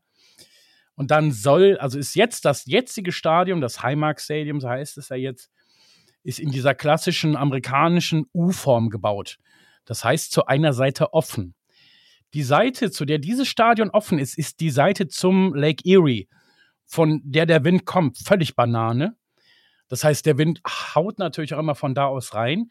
Jetzt haben die Architekten dieses neue Stadion so geplant, das hat äh, ähnlich wie zum Beispiel, also es soll eine, es gibt ja so, so, so Shots schon, es hat so eine Stahlkonstruktion und die soll so sein, dass diese starken Winde um das Stadion rumgeleitet werden und nicht ins Stadion reingelangen. Ähm, natürlich wirst du so einen kleinen Wind auch im Stadion immer noch spüren, aber nicht wie jetzt aktuell, wo ähm, ja auf alle vier Paaren, Fahnen auf dem Goalpost in eine andere Richtung wehen können. Du hast dann natürlich immer noch die Elemente, die von oben kommen können, also Regen oder Schnee, ne, der dir da aus Feld fällt sozusagen. Wir haben ja in Detroit gespielt, eine, ein Spiel, weil wegen so einem mega heftigen Blizzard ähm, wir es nicht geschafft haben, das Stadion spielbereit zu machen. Aber auch mit dem neuen Stadion hätten wir in Detroit gespielt, weil es ja, man muss dann zwar nicht die Tribünen freiräumen, sondern nur das Spielfeld. Aber es geht auch um Anfahrtswege und um Personal, was man ja um Stadion rum und auf den Zufahrtswegen ähm, braucht. Also auch mit einem Dome hätten wir zum Beispiel dieses Jahr das Spiel, was in Detroit stattgefunden hat, auch in Detroit stattfinden lassen müssen weil es in Buffalo ja sogar ein Travel Ban gab. Man durfte gar nicht raus. Die Spieler sind quasi von Nachbarn ausgegraben worden, tatsächlich, und mit Schneemobilen zur nächsten größeren Straße, wo die von Bussen eingesammelt wurden. Also man hätte dieses Spiel, egal mit was für einem Stadion, nicht in Buffalo diese Saison spielen äh, lassen können. Und man würde sich mit einem Dome, man hat natürlich, gerade jetzt im Winter, wenn man immer in diesem Wetter lebt und sich bewegt, genau wie Miami, weil man es halt mehr gewohnt ist, im, im Sommer oder am Anfang der Saison einen Vorteil haben kann, weil die das mehr gewohnt sind. Man nimmt sich so den ganzen Wettervorteil. Und ich finde es gut, dass wir keinen Dom gebaut haben, deswegen. Und wie, wie gesagt, es ist ja 65 Prozent überdacht. Das ist 65 Prozent mehr als jetzt, weil jetzt gibt es kein Dach. Nirgendwo. Richtig. Äh, aber danke für die Insights da. Ähm, Micho. Ja, da fällt mir gerade eine Frage ein, David. Äh, wir haben, oder die Miami Dolphins haben ziemlich Feuer bekommen beim Sieg gegen euch. Wie unfair doch wir doch wären, dass das Stadion so gebaut wäre, dass wir halt eben den Wettervorteil nutzen. Wie stehst du dazu? Naja, also es ist ja nicht nur Miami, die sowas machen. Die NFL-Stadt wo es statistisch gesehen am meisten regnet, ist Seattle. Seattle hat das Lumenfield gebaut und zwar so, dass die Heimmannschaft im Trockenen steht und der Gegner im Regen. Also man nennt es ja auch Heimvorteil. Ne? Wenn ich jetzt einen Heimvorteil habe, dann kann ich den auch ausnutzen. Es ist mein, wenn du vielleicht nur ein Spiel, weil Seattle wäre ja für uns eine ganz andere Division und sogar Conference nur einmal gegen spielst, dann magst du halt da leider Pech haben. Und die Bills hatten in den letzten Jahren auch immer Pech, weil wir immer auswärts äh, zu, zu den Chiefs fahren mussten und uns da das ganze Indianergeheule anhören durften und deren Krach. Das ist nochmal Heimvorteil. Es zwingt mich ja niemand, also das haben die Bills auch gemacht, versucht da ein bisschen äh, für Schatten zu sorgen. Ich kann, also ich kann das nicht so schlimm finden. Ähm, und jetzt kommt ihr zu uns und ihr bringt ja euren, eure Heater mit, ähm, die ihr schon mit hattet. Und von daher ähm, gleicht sich das doch aus. Also ich kann das jetzt nicht so super schlimm finden, bin ich ehrlich. Danke. Heimvorteil. Ich sehe das genauso, äh, aber es gab halt da äh, noch einige komische, und das ist ja nun mal nicht unbekannt. Miami macht, hat das ja nun mal schon seit Jahren. Ne? Aber ja. Also, wenn man das mal ganz genau so, wenn man es mal ganz genau nimmt, Don Shula, der ja eine riesen Lobby bei der NFL hatte, da kommen wir wieder zum Thema Lobby, der hat, das müsst ihr mal recherchieren, der hat es ja hingekriegt, dass während seiner Tenure als Miami Dolphins Head Coach hat der nie im Winter in Buffalo gespielt. Die haben immer Anfang der Saison in Buffalo gespielt, wegen des Wetters. Check das mal, das stimmt. Der hat das hingekriegt, dass die nicht, also lange Jahre nicht im Winter nach Buffalo mussten. Ja, die Dolphins hatten sehr, sehr wenige Winterspiele gegen die Jets, Bills und Patriots. Ja. Und das lag an Don Schuler. Ja, das ist auch richtig so. Ja, ja, ja, jetzt kommt ja zurück. Jetzt könnt ihr ja, ja kommt, kommt. Also ich habe hier gerade gelesen, äh, Schneesturm, aktuell brechen die Modelle 30 Zentimeter. Ah, geht ja noch, mein Gott. Da sieht man ja zumindest noch etwas von den Spielern. Ja. Äh, wunderbar. So, dann würde ich sagen, äh, wenn keiner von euch jetzt noch was hat zum Spiel direkt, zur Analyse des Spiels, zur, zur Vorschau, würde ich ähm, in die äh, Tipprunden gehen sozusagen. Also äh, den, den Spread tippen. Ähm, laut PFF haben die, sind die Bills 7,5 Punkte Favorit gegen die Miami Dolphins natürlich aus den letzten Spielen heraus und weil 30 Zentimeter Schnee ähm, jetzt äh, vorhergesagt wurden. Ähm, und das Over-Under liegt bei 42 Punkten. David, möchtest du äh, als erster sagen, was du schätzt, was da vom Over, äh, nicht vom Over-Under, aber vom, vom Spread her drin ist? Also ich gehe von einem knappen Spiel aus, äh, plus drei. Okay, also. Also, für, für, also ne, ich tippe natürlich aus meiner Sicht ähm, als Bills-Fan und deswegen sage ich das plus drei für Buffalo. Ja. Das, ich das, äh, also ich bin, hatte das ja im Hinspiel, habe ich mich ja natürlich vertippt, ja. Aber äh, auch mein, mein Record ist, glaube ich, 7-1 bei den Tipps. Also mein Tipp, äh, mein Record ist immer noch gut. Ich habe das Rückspiel jetzt auch schon getippt in meiner äh, No-Huddle TV-Tipp-Übersicht Gedingsgedönse und da habe ich getippt. Was habe ich denn getippt? Ein. Ja, das sind sogar vier. 28, 24 habe ich getippt. Oh. Aber damit zumindest äh, auch knapp über 50 Punkte. Bin ich gespannt. Äh, Micho, wie schätzt du es ein? Äh, also tatsächlich glaube ich nicht, dass es so punktreich ausgehen wird. Ich glaube, es wird ein sehr enges Spiel. Ähm, Field Goals glaube ich auch noch gar nicht mal unbedingt immer da dran, auch aufgrund der Wetterbedingungen vielleicht. Ähm, leider Gottes muss ich gegen uns tippen. Ich überlege jetzt gerade. Äh, ich tippe das Over-Under unter 40 Punkten. Und ich tippe auf. Äh, ja, tatsächlich. Ah, ich würde sagen, fünf Punkte Vorsprung für die, für die, für die Bills. Okay. Ähm, ich sage, dass die Dolphins mit einem gewinnen. Ja. Lucky Punch. Am Ende, irgendwie kriegen wir das Ding noch durch und sweepen die Bills damit und ähm, Hol uns in die Division das ist das eine. Und äh, erhalten uns auch die, die große Chance auf die Playoffs. Da zur Info. Die Dolphins haben, wenn ich das richtig gelesen habe, inzwischen einen klaren Path to the Playoffs. Sieg gegen die äh, Jets und gegen die Patriots sollten die Playoffs sicher machen. Aber das jetzt gerade nur aus der Hüfte geschossen. Äh, ich bin mir nicht 100% sicher. Aber das sollte dazu zumindest schon mal die Geschichte sein. Ich glaube auch nicht, dass viele Punkte fallen. Aber schauen wir uns das mal an. Wunderbar haben wir das auch hinter uns gebracht. also Playoffs bezüglich, ne, bei Bills ist Win and In. Ja. Und es gibt noch andere äh, Szenarien, wenn wir unentschieden spielen, dann und die Chargers verlieren, dann sind wir auch drin. Oder wir dürfen unentschieden spielen und die Jets müssen verlieren und die Patriots. Oder ein äh, Unentschieden von uns beiden halt, ne? Jets verlieren, New England spielt auch unentschieden und die Chargers auch. Das wird wahrscheinlich das sein, was passiert. Das wäre schon ziemlich witzig eigentlich. Das wäre, ja, äh, Buffalo gegen Dolphins unentschieden, die Jets verlieren und New England und die Chargers unentschieden, das wäre es, ja. Nice. Ähm, ja, wenn es sonst nichts mehr gibt, ich weiß nicht, Micho, David, habt ihr noch was, was ihr auf dem Herzen habt? Nein, ich habe nichts mehr.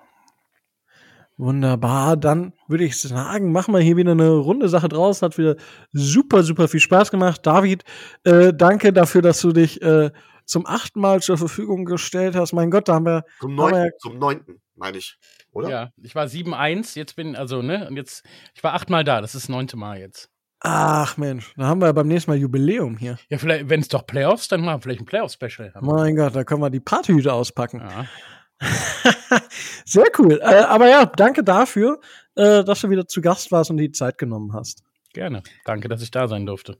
Sehr, sehr gerne. Und ich hoffe, euch da draußen hat es auch wieder so viel Spaß gemacht, wie es uns Spaß gemacht hat. Wenn ihr Fragen habt, dann fragt uns einfach auf allen Kanälen, die zur Verfügung stehen. Und wenn ihr uns unterstützen wollt, dann geht das auf zwei Arten und Weisen. Einmal über Patreon, wo man uns monetär unterstützen kann. Ähm, das geht schon bei 2,50 Euro im Monat los. Und wenn man das nicht möchte, das ist natürlich jetzt vor Weihnachten auch vollkommen legitim, weil Weihnachtsgeschenk für den Bruder oder die Schwester oder die Mutter ist einfach eine viel coolere Sache. Ähm, dann könnt ihr uns einfach überall da folgen, wo es Podcasts gibt. Und äh, ja, dann gibt's noch die Möglichkeit, uns auch da Feedback dazulassen, Bewertungen dazulassen. Da freuen wir uns auch immer drüber, über positive Geschichten. Ihr könnt uns gerne einen Kommentar hinterlassen bei YouTube oder auch bei Apple Podcast. Und damit wünsche ich euch ganz, ganz viel Spaß äh, zum Spiel. Das Spiel wird tatsächlich am Samstag stattfinden. Um, ich weiß nicht, wie viel Uhr deutscher Zeit. Zwei Uhr nachts. Zwei Uhr nachts, also die Dolphins-Fans sind jetzt dran gewohnt. Ähm, in der Nacht von Samstag auf Sonntag, 2 Uhr. Und äh, ja, es ist Weihnacht, es weihnachtet sehr, es wird vermutlich verschneit sein. Stellt euch darauf ein, setzt euch eine Mütze auf den Kopf und damit bleibt mir jetzt auch nichts anderes mehr zu sagen als stay tuned and fins up.